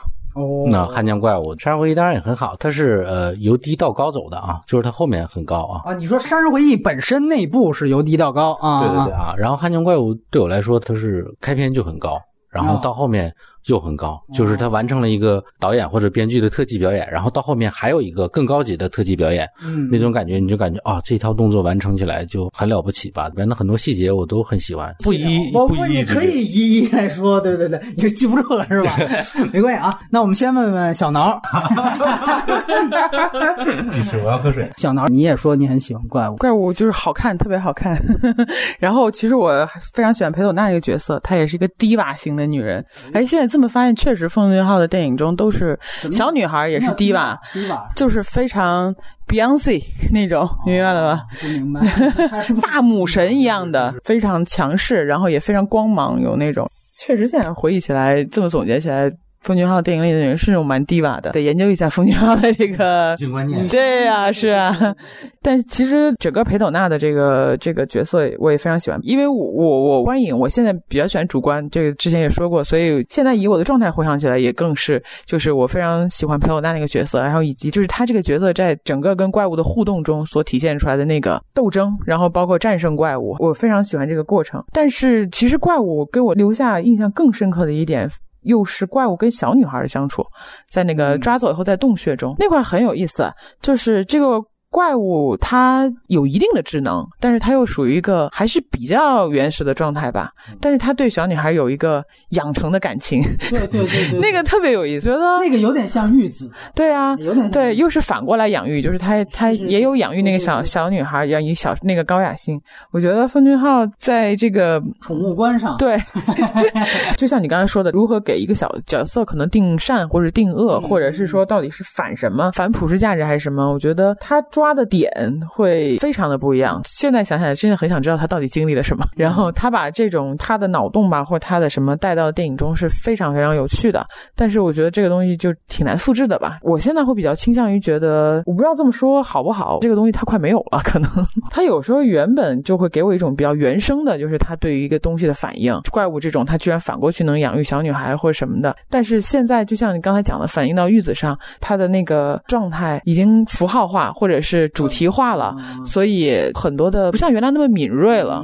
就是现在感觉是他是经过理性思考，对，包括原来我们说那个贾樟柯的一些问题也是这样嘛。就原来他的很多观察是出于本能，后来觉得他算计也是因为是他看了大家的影评和欧洲的所有人的反馈，哦，发现哦，原来我是注意到中国的这个。其实你他拍小五的未必那么他他那么想到，但后来他真正理性总结，再从这个方向去创作的时候，你就感觉不如原来。那么自然，对，可能会有符号的堆砌之嫌，对，但是我就是觉得冯俊浩他有优势是在于他本来就有理论基础和理论底子，他并不像贾樟柯，对，我觉得这个是可能他们早期受教育的方面不同啊，我不是说一个没有受过教育，没有那个意思，受教育方面不同。就汉江怪物，我想到的是，其实它整个建立反普世价值或者整个建立一个阴谋论的体系，在汉江怪物，我觉得是第一步吧。好多是细节，你再去看一遍，你会发现是一个细思极恐。开始美国军端。就说你必须得到美国人，就是知道好像要出来这么一个事儿，然后培养出了一个怪兽之后，我以一个非常合理的方式，我在这儿放这个黄蛋。然后大家去反对，你会想这跟萨德是一个道理吗？就非常非常像，就感觉就是拿北北朝鲜出事儿，然后我就是以此为机会，我就可以这样做了。就你感觉方俊浩这个预言性特别强，就是他早就观察出来美国和这个韩国关系到底是怎么样。后来你想想，那么多拍美国，有的是吐槽，有的歌颂。吐槽像流感这种，也是因为一个灾难怎么样，但是没有任何一个片子还能回去到汉江怪物那么准确，一下子就捕捉到这个美军跟。韩国的这个态度，所以我是觉得还回去说一句《战狼二》，就都是阴谋论。你看他这个东西，还真的就是有这个前瞻性和这个准确性。这个是我觉得吴京和奉俊昊在受教育方面的一个，这个是差距。你说裴斗娜那个人设，我觉得他在《汉江怪物》里面特别好的一个人设，就除了你刚才说女神以外，其实他也有一个转变嘛，就是他一直在讲这个人始终那一箭射不出去。铜牌宁浩有一个片子，原来叫《银牌车手》，车手，其对，其实不。就是就这种感觉，然后你会发现他故意设置这人物，就是几次他要射那一箭，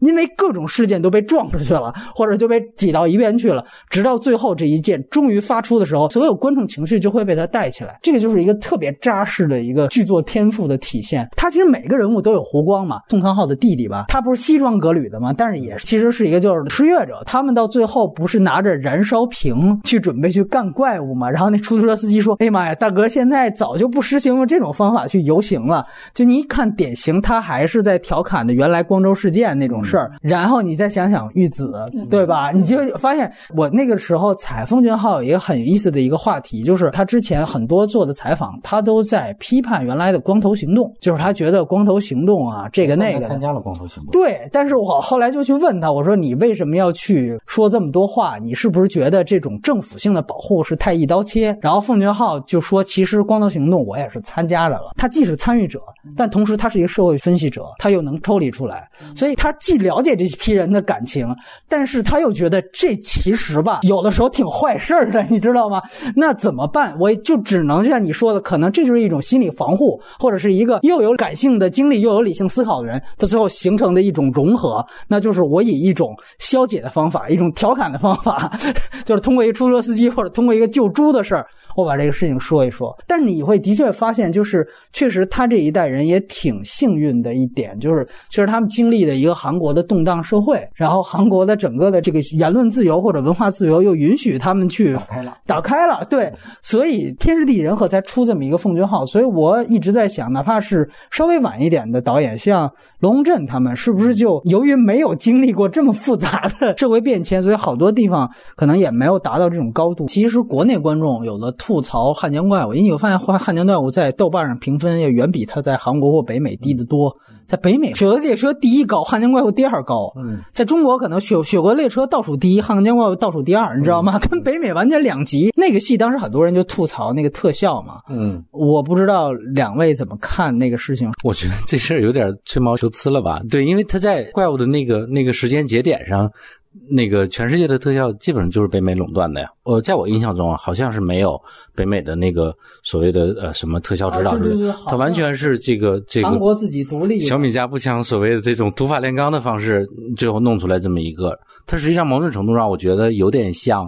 徐克当年拍《蜀山》嘛，就是凭一己之力改写了整个这个工业的这个水准。对对对，那你今天看，他当然糙了。你过五年再看今天的电影，特效也很糙。我倒是确实觉得，而且你看那之后，韩国特效，中国就基本上跪舔嘛，是个片子都找韩国特效团队，又便宜又好用。嗯，我最喜欢的母亲，呃，为什么会有那个母亲？我会觉得不一样，是因为你们刚才也提到了他的怪异的喜感。像尤其是像田老师刚才说的，很多逻辑剧情线记不清楚，可能会记住那些瞬间。我特别同意。我后来想过这个事情，我觉得奉俊昊有一点就是可能是我对他的理解跟对有的别的导演的理解，我觉得是一样的部分。他们其实是极其敏感的一群人，特别能够快的洞察到某种人的痛苦，但是他们特别不愿意直接去表现这种痛苦，然后所以他们就会用奇怪的喜感来表现那一切，尤其是像你可以想象到一个。令你极其痛苦的一个环境中的时候，你真的没法直接谈论他的时候，你可能会就做个鬼脸，你希望化解一些这些东西。要想周星驰，对。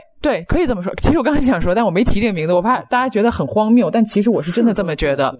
周星驰有很多的细节，你可以觉得，就是当这个角色已经尴尬，或者是到崩溃对一种状况的时候，他就立刻出现一个夸张的笑容。他希望他用这种方式去化解，不管是自己的痛苦，或者周边人痛苦。我觉得奉俊昊也有这种心理，所以他会出现这么多，在你情绪到达一个那样的状态的时候，他会突然的让你情绪去扭转。他在外化的过程中，他是一个就是一个心理的反应，但是确实用在电影中是个天赋。所以我是觉得为什么。你们都觉得很优秀的这些电影不是我最爱的，是因为它都是在用这种机制处理这些问题。但我觉得母亲她突破了，或者说她面对了一些不一样的东西。所以母亲的整个的给我感觉就是一个人真的还挺狠的，就是在跟自己的某一些部分对话吧。尤其是最后，我最喜欢的就是最后的那个跳舞的部分，就是让你心碎的那种美。很多东西无可挽回，然后你不想面对的、不该面对的，都都已经要面对了。所以母亲，你是觉得有冯俊浩的原生家庭的？影子对吗？嗨，这个倒倒不一定，因为我也没有查资料，找不到对应的点。但是我只是觉得他在那一刻，在那个人的身上的那种，让他就是在那样的状态下起舞，我觉得那一刻是感情特别充沛的，而且是不可名状描述的。我没有办法描述清楚那一刻那个母亲她的感受，但是我通过她的那个舞姿，包括她那一刻的光影，会觉得你无论多防备的一个人，这一刻的情绪是直接就哭了。我也没法形容那是什么感受，但我就哭了。嗯，嗯我是从这个角度来直接就评判这部电影才是我最喜欢的。后来也没有再反过去推他他所有的人设或逻辑线什么的。这一刻的奉俊昊站在那个镜头之后的那个奉俊昊是我最喜欢的奉俊昊。母亲那个电影，它可能对于华语最大的贡献就是他首尾跳舞的那个段落吧。就后来被直接两部第六代导演的作品，一个是《白日焰火》，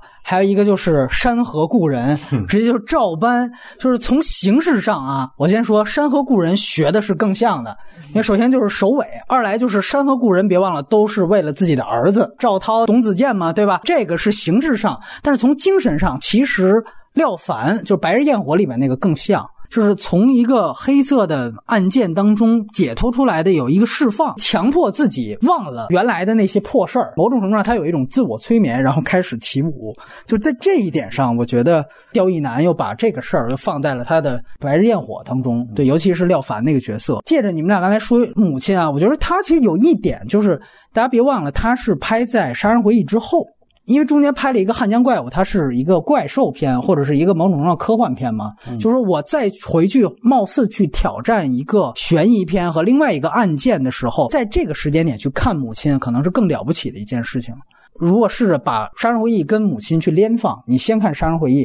杀人回忆讲的是哦，最后你抓的所有的人全都是被冤枉的，所以大家就会看哇，你已经到了这么一个高度了。你再去看母亲，你又能玩出什么样花样呢？所以开始母亲她其实就有一个故意的设置，就是开始就让她的弱智儿子被抓了，然后大家一定会想，那肯定是误抓嘛。而且她故意做了很多个细节，引导你去同情她的儿子，去相信她儿子是无辜的。通过他母亲大闹那个葬礼那场戏，最后还让葬礼上被给了一巴掌，对吧？大家肯定所有观众都吊起来，我靠，这个母亲太可怜了，对吧？这太不容易了。就这个确实是你可以看出他很多的设计，然后最后啪有一个反转，告诉你，哎，妈这回抓着真有真凶，还就是他。我觉得他并不是一个为了反转而反转，前面他其实所有东西都是有铺垫。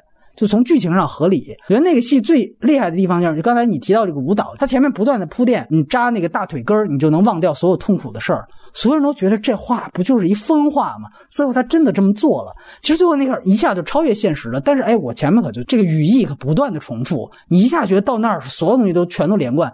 为什么我不喜欢《山河故人》最后那个生硬的首尾？你前面没有这个铺垫，你就是最后雪地你硬来。另外一个就是叫他儿子说，如果有人说你白痴，你就打他。这个前面他铺垫了多少次？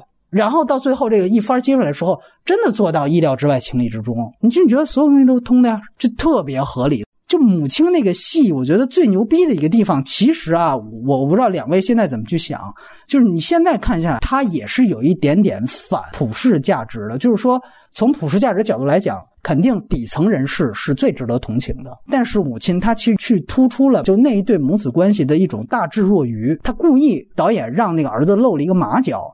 就是当时那个母亲去跟儿子探监的时候，就说：“哎，你看看这几个人拿手机照片嘛，受害者手机。然后看到了那老头的时候，那孩子一下他有一个往后仰的一个动作，靠在了椅背上，然后点点头。那个表演演员表演从头到尾都是一个憨傻直，只有那一处，他像一个侦探一样，一看那个哎往后一仰，嗯，深沉点点头。”你一下知道他这个时候反倒是在说谎，最后也证明了他其实就是在讲，这是底层人的一个特别直接的自我保护。你们所有人都认为我傻，所以最后我就利用我傻这件事情为我的罪恶做掩护。其实 讲的是真正的处在底层的这些人，他的一个很自然的一种自我防护机制。就我就靠这个，我才能在这样一个底层当中生活，所以我最后才能脱罪。就是你想想看，其实这是一个挺腹黑的一个事儿。你就记得最后那一幕，儿子不动声色的把那个火灾里边那个针灸盒递给他，你可以理解为那孩子真的是啥都不懂，你也可以理解为那孩子啥都懂。那母亲那表情也是一样，他也可以理解为哦，我这孩子真的是啥都不懂。那也可以理解为他其实啥都懂。我们两个心有灵犀，做这场戏啥也不说。如果你带着任何一种情感，你去看他最后那场舞蹈，你都会觉得可能后一种更好，你更觉得这个人物太复杂，但同时那个释放更需要，所情感逻辑到一瞬间全都爆发。所以母亲，我确实觉得它是一个最被低估的戏。就大家因为一提奉俊昊。要不然就是怪物，因为有大特效；要不然就是杀人回忆啊，毫无疑问。但是我觉得母亲确实是太了不起了。还是这句话，就是说奉俊昊他的所有作品都有反普世的那一面。就是你包括《雪国列车》，为什么当时在美媒评价那么高？当年烂番茄都是百分之九十九，好像到现在都百分之九十六、九十七。就没掉下来。在我们看来，你讨论这事儿挺简单的嘛，不就是老大哥这事儿吗？但是美媒为什么喜欢他？就是你想想看，他用了一个美国队长，然后中间有一幕戏是要去抓敌人的领袖，还是我去救自己的同伴？所有人都会选那美国队长这样人设，肯定是去救自己同伴。奉俊昊就是敢让最后杰米贝尔那个人牺牲了，被干死了，我去救他，敢让主角黑化。因为我当时看完那个《雪国列车》那个戏啊，我是觉得不尽如人意。但是这次我再去看，我反倒觉得他挺牛逼的一点，就是他，你讲他最后有一点生硬，你记得吗？等于美队差点黑化，接替了那个艾德哈里斯的那个老大哥的职位，但是就因为高亚星通过透视眼看到了那个小男孩。所以他一下子又选择去救小男孩就那场戏开始我会觉得这个是完全强行给美队洗白，但后来我想其实不是，某种程度上，如果美队就是美国的化身的话，像你刚才说玉子是奉俊昊的化身，你想想看。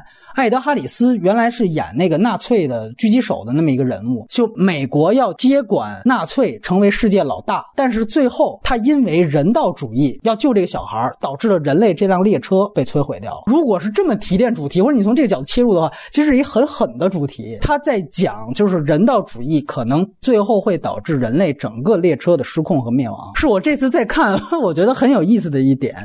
我不知道田老师对你也可以接着任何一部聊。呃，哎，我可以聊一下那个《雪国列车》，它实际上最后提出来的主题，相当于是关于社会均衡的话题，对吧？就是最终。最终那个反派他的台词大概意思就是说，这个社会就是要有人演鞋子，有人演帽子啊。哎，对对对，殖民与供给的关系啊，等等等等啊，面子里子那种意思差不多，反正对对对。这个东西非常的残酷，但是又是你所难以撼动的啊。对，我觉得那个《雪国列车》和玉子，其实在这个程程度上是延续的啊。是的，对，就是玉子这个东西，就是你你跟这只猪玉子很有感情，但是。整个这个这个工业社会的东西是你没有办法呃撼动撼动的，对对对。那母亲你有补充吗？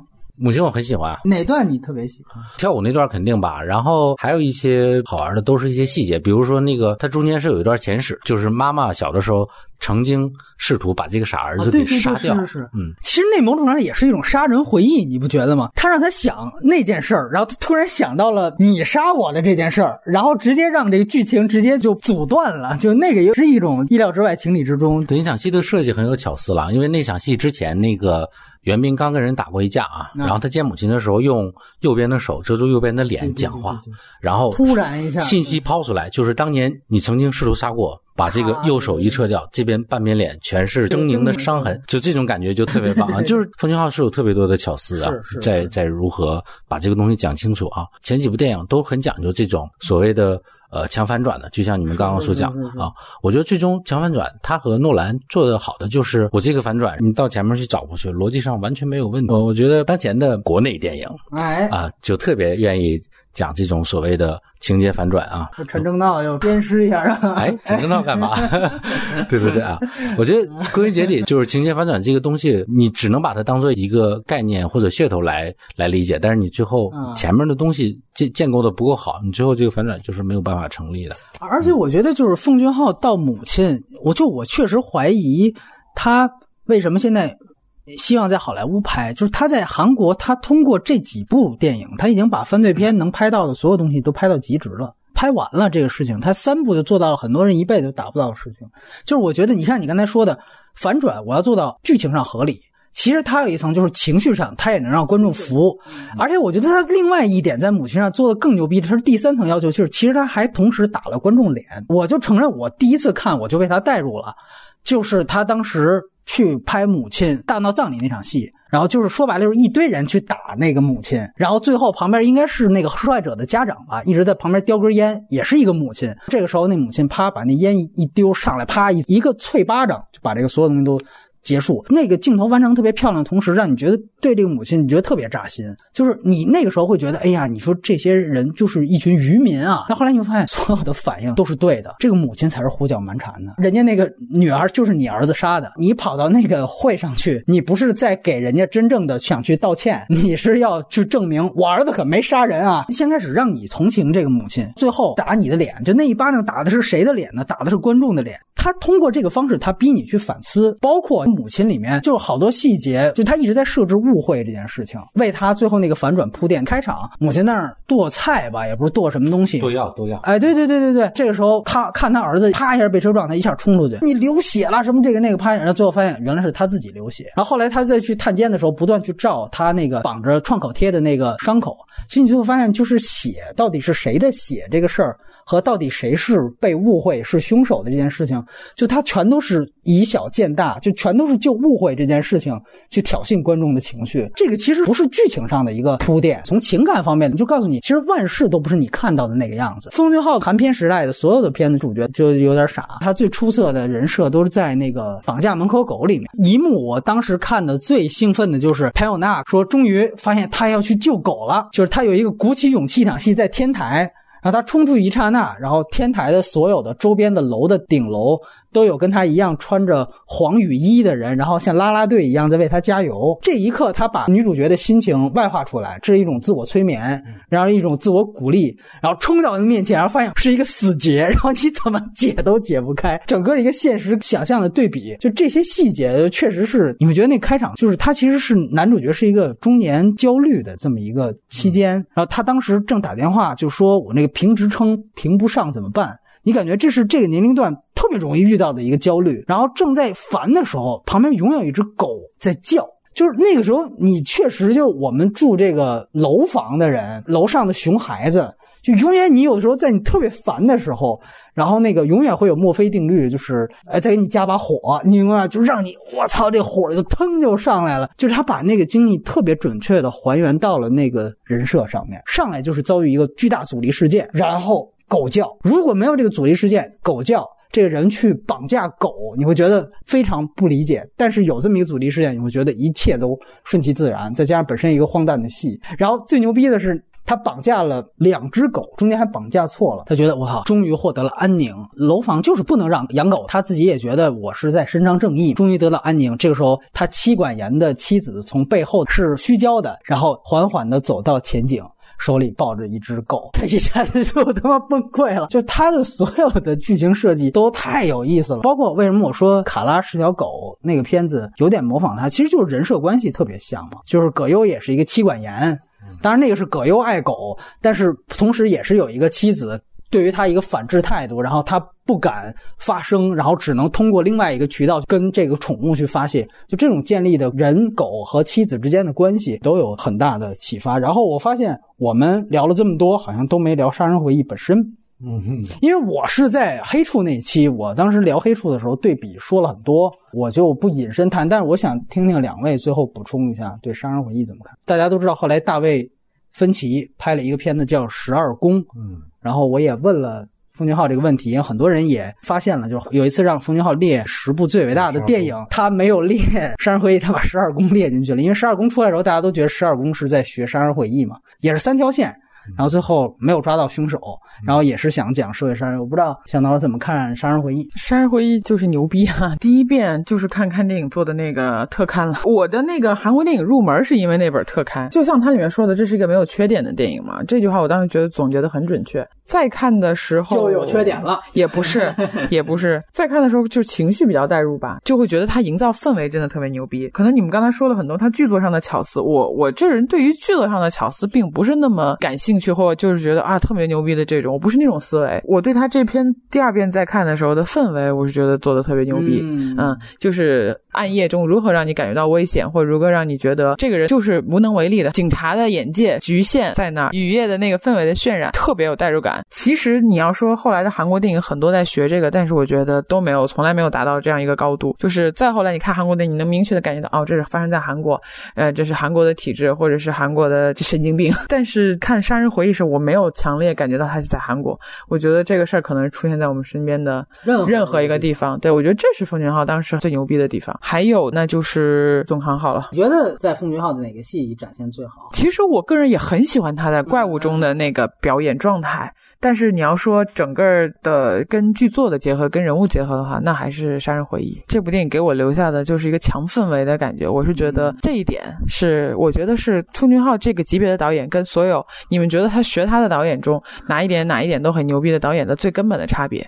这个，但是这个东西怎么具体怎么形成，我不是很了解，可以请正在攻坚剧作的这个田野老师来分析一下。坑挖的，我我不会跳坑的，我就说一点哈，其实我们现在上网看，也也经常能看到知乎或者是豆瓣上有关于这个杀人回忆的分析啊，就到底谁是凶手啊，然后这种一二三四五，我觉得呃，不管那些分析是不是真的有用，这个东西首先好玩的就是文本本身是可以提供这种复杂性的。如果我们用这样的逻辑和条理去分析大护法，我就觉得。很没劲啊！虽然他们都是讲一个政治讽喻的东西，大护法他自身的那个逻辑都没有建立的很清楚。但是会之所以。到现在为止，大家还觉得它好看，就是因为它可以常看常新，对，或者是比我们更年轻一些的影迷，他有一天他看到了《杀人灰》，他也会觉得很震的。就是所有人都喜欢在这样的这个烧脑的片子中去分析最后到底怎么样，甚至互相辩驳。我论据比你充分，我能战胜你。我个人在这种片子中，我特别不愿意干这种事儿。每次像这种凶手是谁、案件到底怎么样的复盘，对我来说都一点都不重要。我最重要的是，我感受到了那个恐惧。或那个无力，或者如果处在那个过程中，我就死了。我非常喜欢这种体验，所以我会觉得，就是我刚才讲的那个氛围，是我是从这个角度去说的。我特别不理解，就是到底结果有那么重要吗？就是谁是凶手这种逻辑层面、智商的这个优越感能证明什么？就包括诺兰的片子，大家分析的那个起劲儿，我从来就。不是那么感冒，我是觉得，如果他想给我讲述一个氛围，到底是恐惧对什么的恐惧，然后对什么的焦虑，只要我感受到了，我觉得就是牛逼的。小挠说的一点很重要，我觉得《十二宫》和《杀人回忆》如果对比，就氛围上来讲，我觉得《十二宫》做的更好。就氛围这本身来讲，但是你会发现很有意思，《十二宫》中国人分析的就很少，相对《杀人回忆》就分析的很多，所以这就证明《杀人回忆》它有一点可能做的更全面，就是它能满足所有类的影迷。就是小挠这类的影迷，我不愿意分析，但是他同样觉得这个片子有打动我的地方，同时他还能满足那些逻辑控。但是可能十二宫，我觉得在氛围上。甚至比这个做的更老练，因为有时候宋康昊那种飞踹式的表演，他还是会和就有一点肃杀气氛的这个，还是会有一点点相冲突。或者说，如果你没有更好的比，那他就很不冲突了。相比他其他片子，但是由于有一个十二宫摆在那儿，你会发现，我操，那个可能心理惊悚更强一些。但是那个由于他氛围营造铺的太满，所以导致他没有像奉俊昊一样处处给你留，让你去想，哎，有可能是他啊。这个两个片子说互有所长，看。你是哪类的影迷？但是显然，《杀人回忆》他能够照顾到影迷的面，我觉得是更广。还是那句话，就即便十二宫更成成熟，但不好意思，您拍在《杀人回忆》之后，你大卫芬奇八百张嘴，我也不信你这就跟宁浩，那宁浩也说那飞踹我真不是学的他。那大卫芬奇说我真不是抄的奉俊昊。这反正我就不清楚了。对 我是想说的是，你刚才说学这个事儿，包括宁浩学不学奉俊昊，和那个大卫芬奇学不学奉俊昊，我是这么看，觉得你可能对于这种边界的判定特别的敏感，你会特别希望这个创作者给你一个答案。但我觉得其实没有必要，因为很多东西就是内化的嘛。然后尤其是你既然奉俊昊这么牛逼，你就要允许他影响这些人呀。那我觉得这个边界没有必要那么清晰，而且奉俊昊创造这些东西是公共的呀，他没有标明说你就完全不能学我，你不能抄。我不能像我，那我拍出来影响那么多人有什么意义呢？我是觉得导演也会有创作者的自尊心。我一直在说，就奉俊昊他他作为一个创作者是很坦诚的，这个不是才华方面，是态度方面。就大家想想，每一个导演都是自恋狂，一个片子拍在我后面，然后结构各方面都像我。如果是我看到，大部分导演会怎么想？草呀，绝对超我。哪怕有一些导演有涵养，他不会提，就他不会主动说。还有一些人可能一纸诉状，像那原来师姑跟亲爱的那事儿闹的，陈可辛直接就。把你告了，哪怕那个片子有我媳妇儿演，我也把你告了，对，有这种事儿。但是奉俊昊是唯一一个我见到的，是我还把选十佳的时候我还把它提出来。还有另外一个事儿，我其实之前也说过嘛，就是当时我说你一直在用胶片拍摄，你是不是觉得数字不行，或者数字还没有达到胶片的这个态度？你看现在诺兰邓老师他还在说数字各方面怎么样，他还是这个观点，这没有问题啊。昆汀也是这态度。但是奉俊昊就说不是，他说那个数字有他们自己一套美学。我在看《三峡好人》的时候，贾樟柯用 DV 就做到了，这个是很了不起的。你看他不是一个，就是说哦，我站队已经站明确了，我就说我这队这边的话不是。就是我想说一下你刚刚所所说的那个，就是比如说你觉得奉俊昊非常的谦谦君子，他从来不批评别人。那他他他在片场怎么去驾驭这些？就他像一个宅男，你知道吗？跟他接触，他也是一个宅男的样子。对啊，就是我我是觉得他们韩国人在面对媒体的时候，他应该有一套固定的套路，就像韩国艺人在媒体和粉丝面前的那种特别特别得体的那个状态吧。我但是你看，就是像，呃，洪尚秀不是，然后金基德不是，连这个朴赞玉之前损哭声都损的，就是当着这个罗洪镇的面儿都在那儿挖苦。你还感觉这几个大导演里边就奉俊昊《雪国列车》的时候，奉俊昊他当时说了一个料，他就说我们四千万美元的投资在韩国，那换成韩币那多少多少亿了，说这个太高了。我当时一直觉得，就是这是我们整个韩国振兴委员会组组盘子，又把这个朴赞玉叫上给我当制片人，我们等于是集体出征的这么一个戏。说，直到有一次，他看到了美国队长在这个海外接受了一个采访，他就说：“最近我在拍漫威这个片子中间，我去韩国那边接了一个小制作的片子。”奉俊昊就觉得这个事儿特别扎心，你知道吧？但是奉俊昊他说这些话的时候，他面不改色，但是他的方法是什么呢？就是他在中国待了也就三天，他在发布会上说了一遍这个料。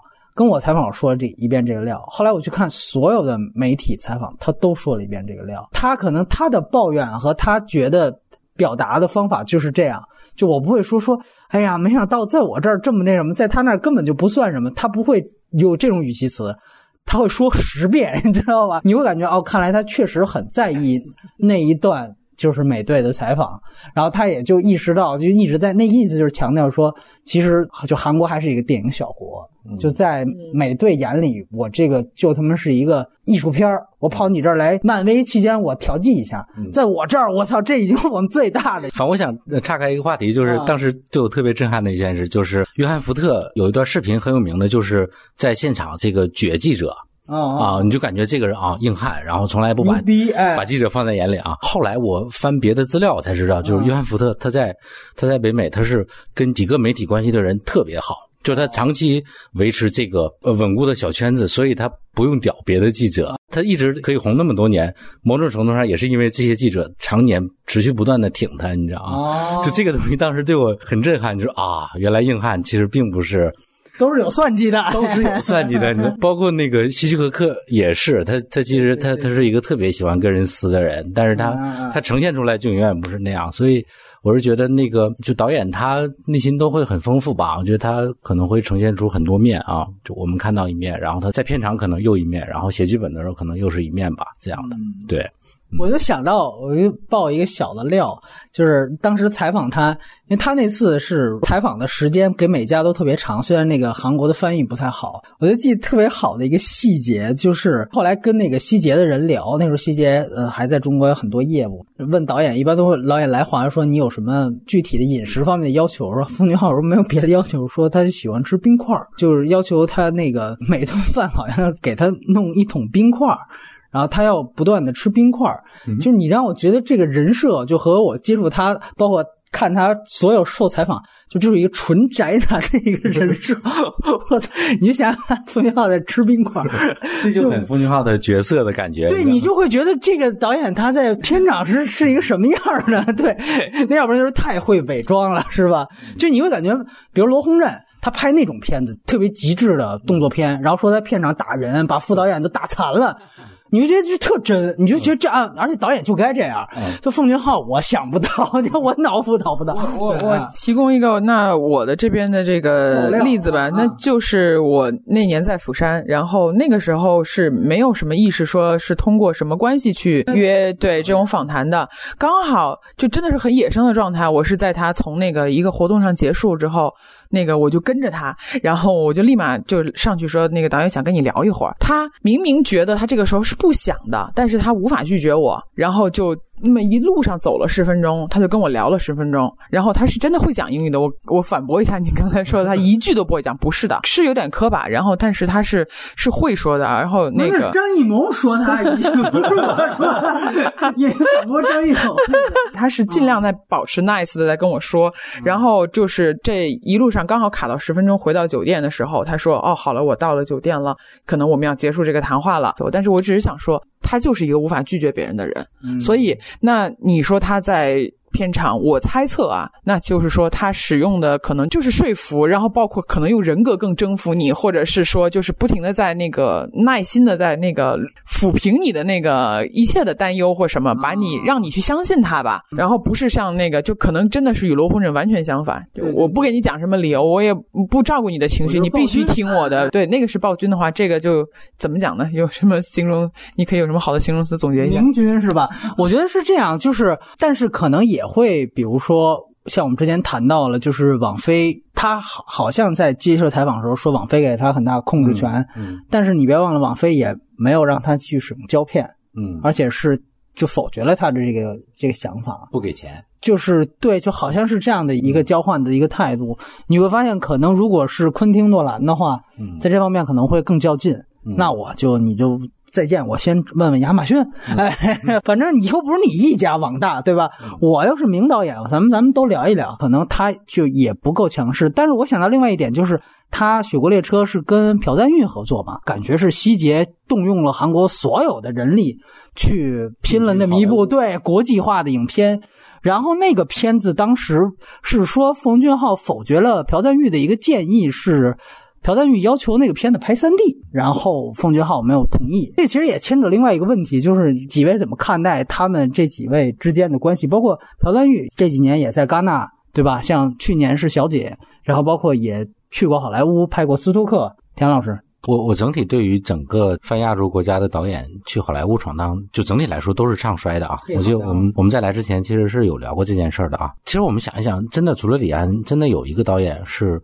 呃，亚洲导演，或者是呃中日韩的导演，东北啊，嗯嗯嗯，呃，远东地区，在北美是真正的获得一个持续不断的成功，或者是进入主流吗？我觉得，呃，奉俊昊他是一个好导演，但是他最终，我觉得在在美国，他应该也是一个。小众的导演吧，就像我之前刚刚开篇的时候提到的，他其实就是那只猪啊。呃，然后其实他呃《玉子》里边有有好几个细节，就是他实际上是玩这种韩国和美国的语言不通而造成的一种东西。呃，对于封俊浩来说，语言和美国人怎么沟通这件事情，其实是有一个焦虑的啊，以至于要纹到身上，翻译是神圣的啊，你让他吃过这种亏吧，然后。呃，如果要说他们三个人在美国的发展，就是金志云、朴赞玉和冯俊浩三个人，我我就没觉得没有谁真正的做到那种现象级的发展啊，就是甚至没有一个人达到吴宇森那个时候在美国的火热的程度吧，所以就很难很具体的来说吧。那就因为他们去那边拍的《斯托克》也好啊，《雪国列车》也好，《玉子》也好，都是。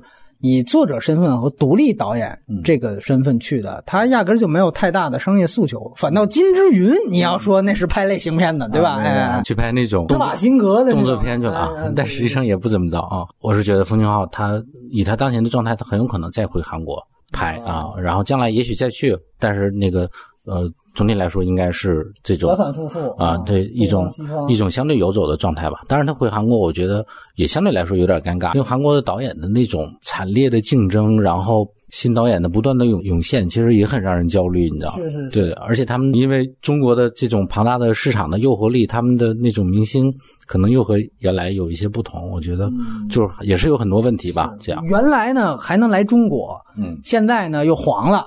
中国也来不了了，对，确实感觉挺尴尬。来啊，那我提供几个不一样的信息，就是其实真正对于自己的那个类型绝对有把握，然后以及绝对能在韩国国内拿到资源的导演是不愿意来中国的。其实你不要，李沧东是混的比较惨的是吗？也没有，其实李沧东是某种意义上他在实现他的财务自由，就是既然就这么低的成本，那他怎么开就随时拍，他更自由嘛。但是他是。章章子怡那戏也一直停摆多年，对吧？可只能说他在这方面就更单纯，资本方面什么的。其实就是我突然想到啊，奉俊昊在美国为什么一定要拍带有科幻元素的东西？是因为韩国导演在国内是拍不了科幻的，因为市场吃不下那个成本。哦，观众基数的关系，天花板。这是我从那个奇迹，就是那个 CJ 原来的一个制片人，就分手合约制片人，他那儿理解。他这两年接触的韩国的那边的是最多的嘛团队。他说，你如果要问那些韩国导演，假如有可能离开韩国在中国拍电影拿到资本，他们最想拍什么？硬科幻。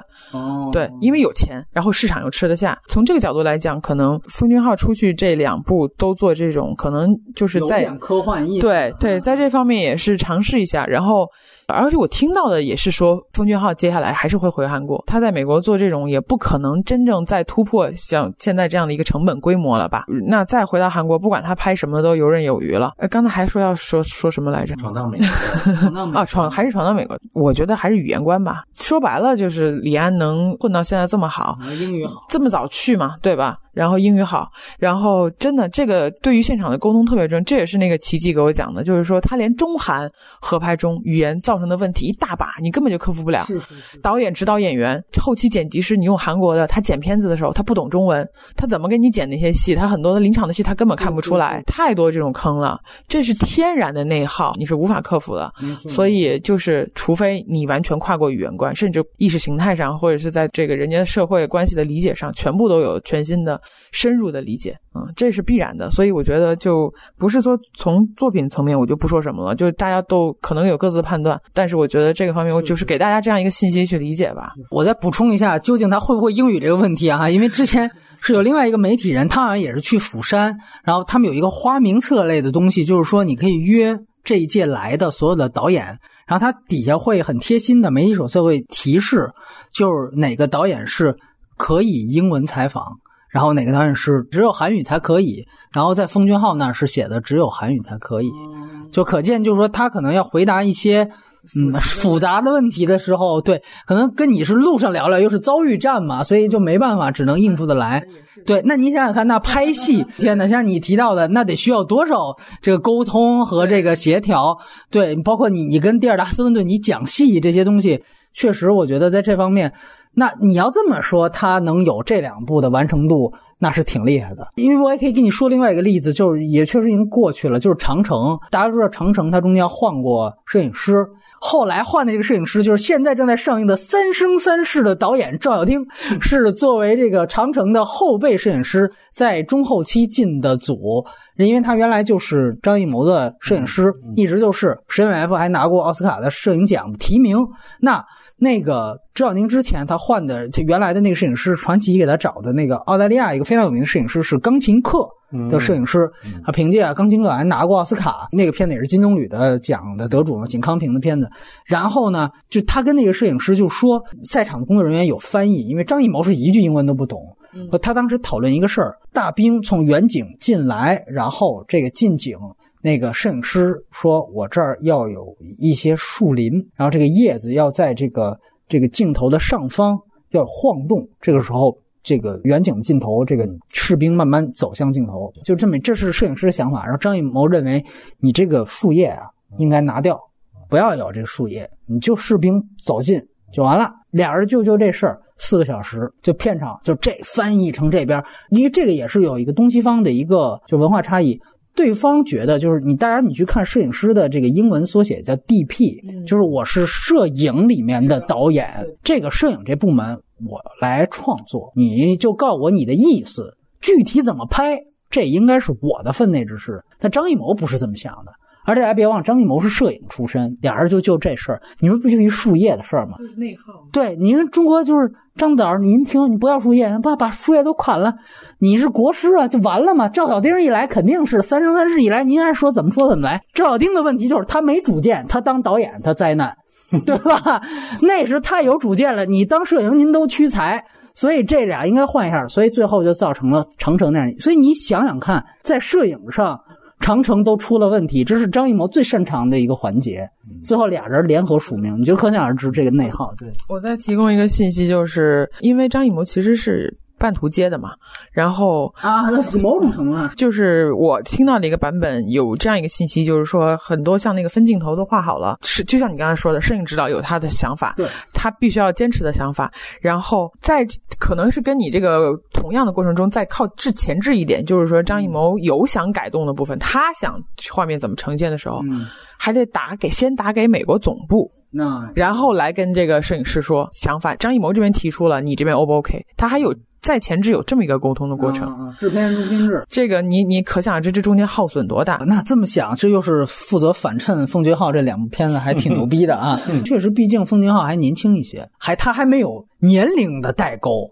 我靠，那是等于张艺谋，你想想，他等于全方位代沟。我拍一打怪戏，这是一年轻人要接的一个片子才行。有时候确实就是评判导演作品本身是一回事，但是考虑到这些背后的东西，我真是觉得奉俊昊挺不容易的吧？也不说其他导演了吧？对，就是反正了解到这些故事之后，可能也是对我当时评分有一点加分的一个原因。你觉得一个人的能依靠他的这个个人的能力去社交控制的，能达到这个程度，我觉得已经挺值得鼓励吧？尤其是在好莱坞体系这样的一个环境中吧，虽然是网飞吧。那最后其实还是想聊这个话题啊，就是我们已经涉及过，大家简单聊聊看法。就是这次网飞呢，它全球自己官网上线，这个使得。这个片子整个在电影院的传统收益是一个灾难级的表现。然后，因为最近诺兰刚刚 又就这个事儿，他也又提出来说，网飞这个这种决定就简直是荒唐至极。就按说这个奉俊昊倒是没这么说啊，奉俊昊觉得大家新新片可以尝试一下。呃，我不知道两位怎么看这个事情。其实我觉得这算是一个标志性，就像我刚刚那期说的，它代表着终于有了公司投资，然后我就是不以电影院为中心，我就是以我这为。中心，只是说内地有的时候是更类型片直更直接，然后投资更小。就是我也不知道网飞是怎么想的，就是五千万美元的一个预算，敢就在自己的网站先发，包括诺兰的那个想法，大家都怎么看待？这个事儿中间，诺兰的想法不重要，冯俊浩想法也不重要，真的就是大公司之间，导演都是玉子，是吧？对，然后包括我一直在戛纳，我能够提供这个视角，就是整个戛纳就在聊这件事情，每一个导演、每一个创作人、每一场发布会出来都被问。那个后来我就是一个电影公司的人聊过这个事情，他说王菲成功了呀。他成功的把自己推入到了一个主流，就是跟大电影公司甚至院线来平起平坐的这个位置。他就通过这个话题让自己成功了，这就是他的这个最终的目的。就是站在他们这个高度，他们就是这么看的。而且当时我印象特别深刻，电影宫对面玉子的海报挂到了最后快进才撤下。你他花了那么多钱，就为了把一组那么大一张海报，整个把电影宫那个卢米埃尔厅正对面的那堵墙全部覆盖上那张海报，挂了整个电影节期间。就是这样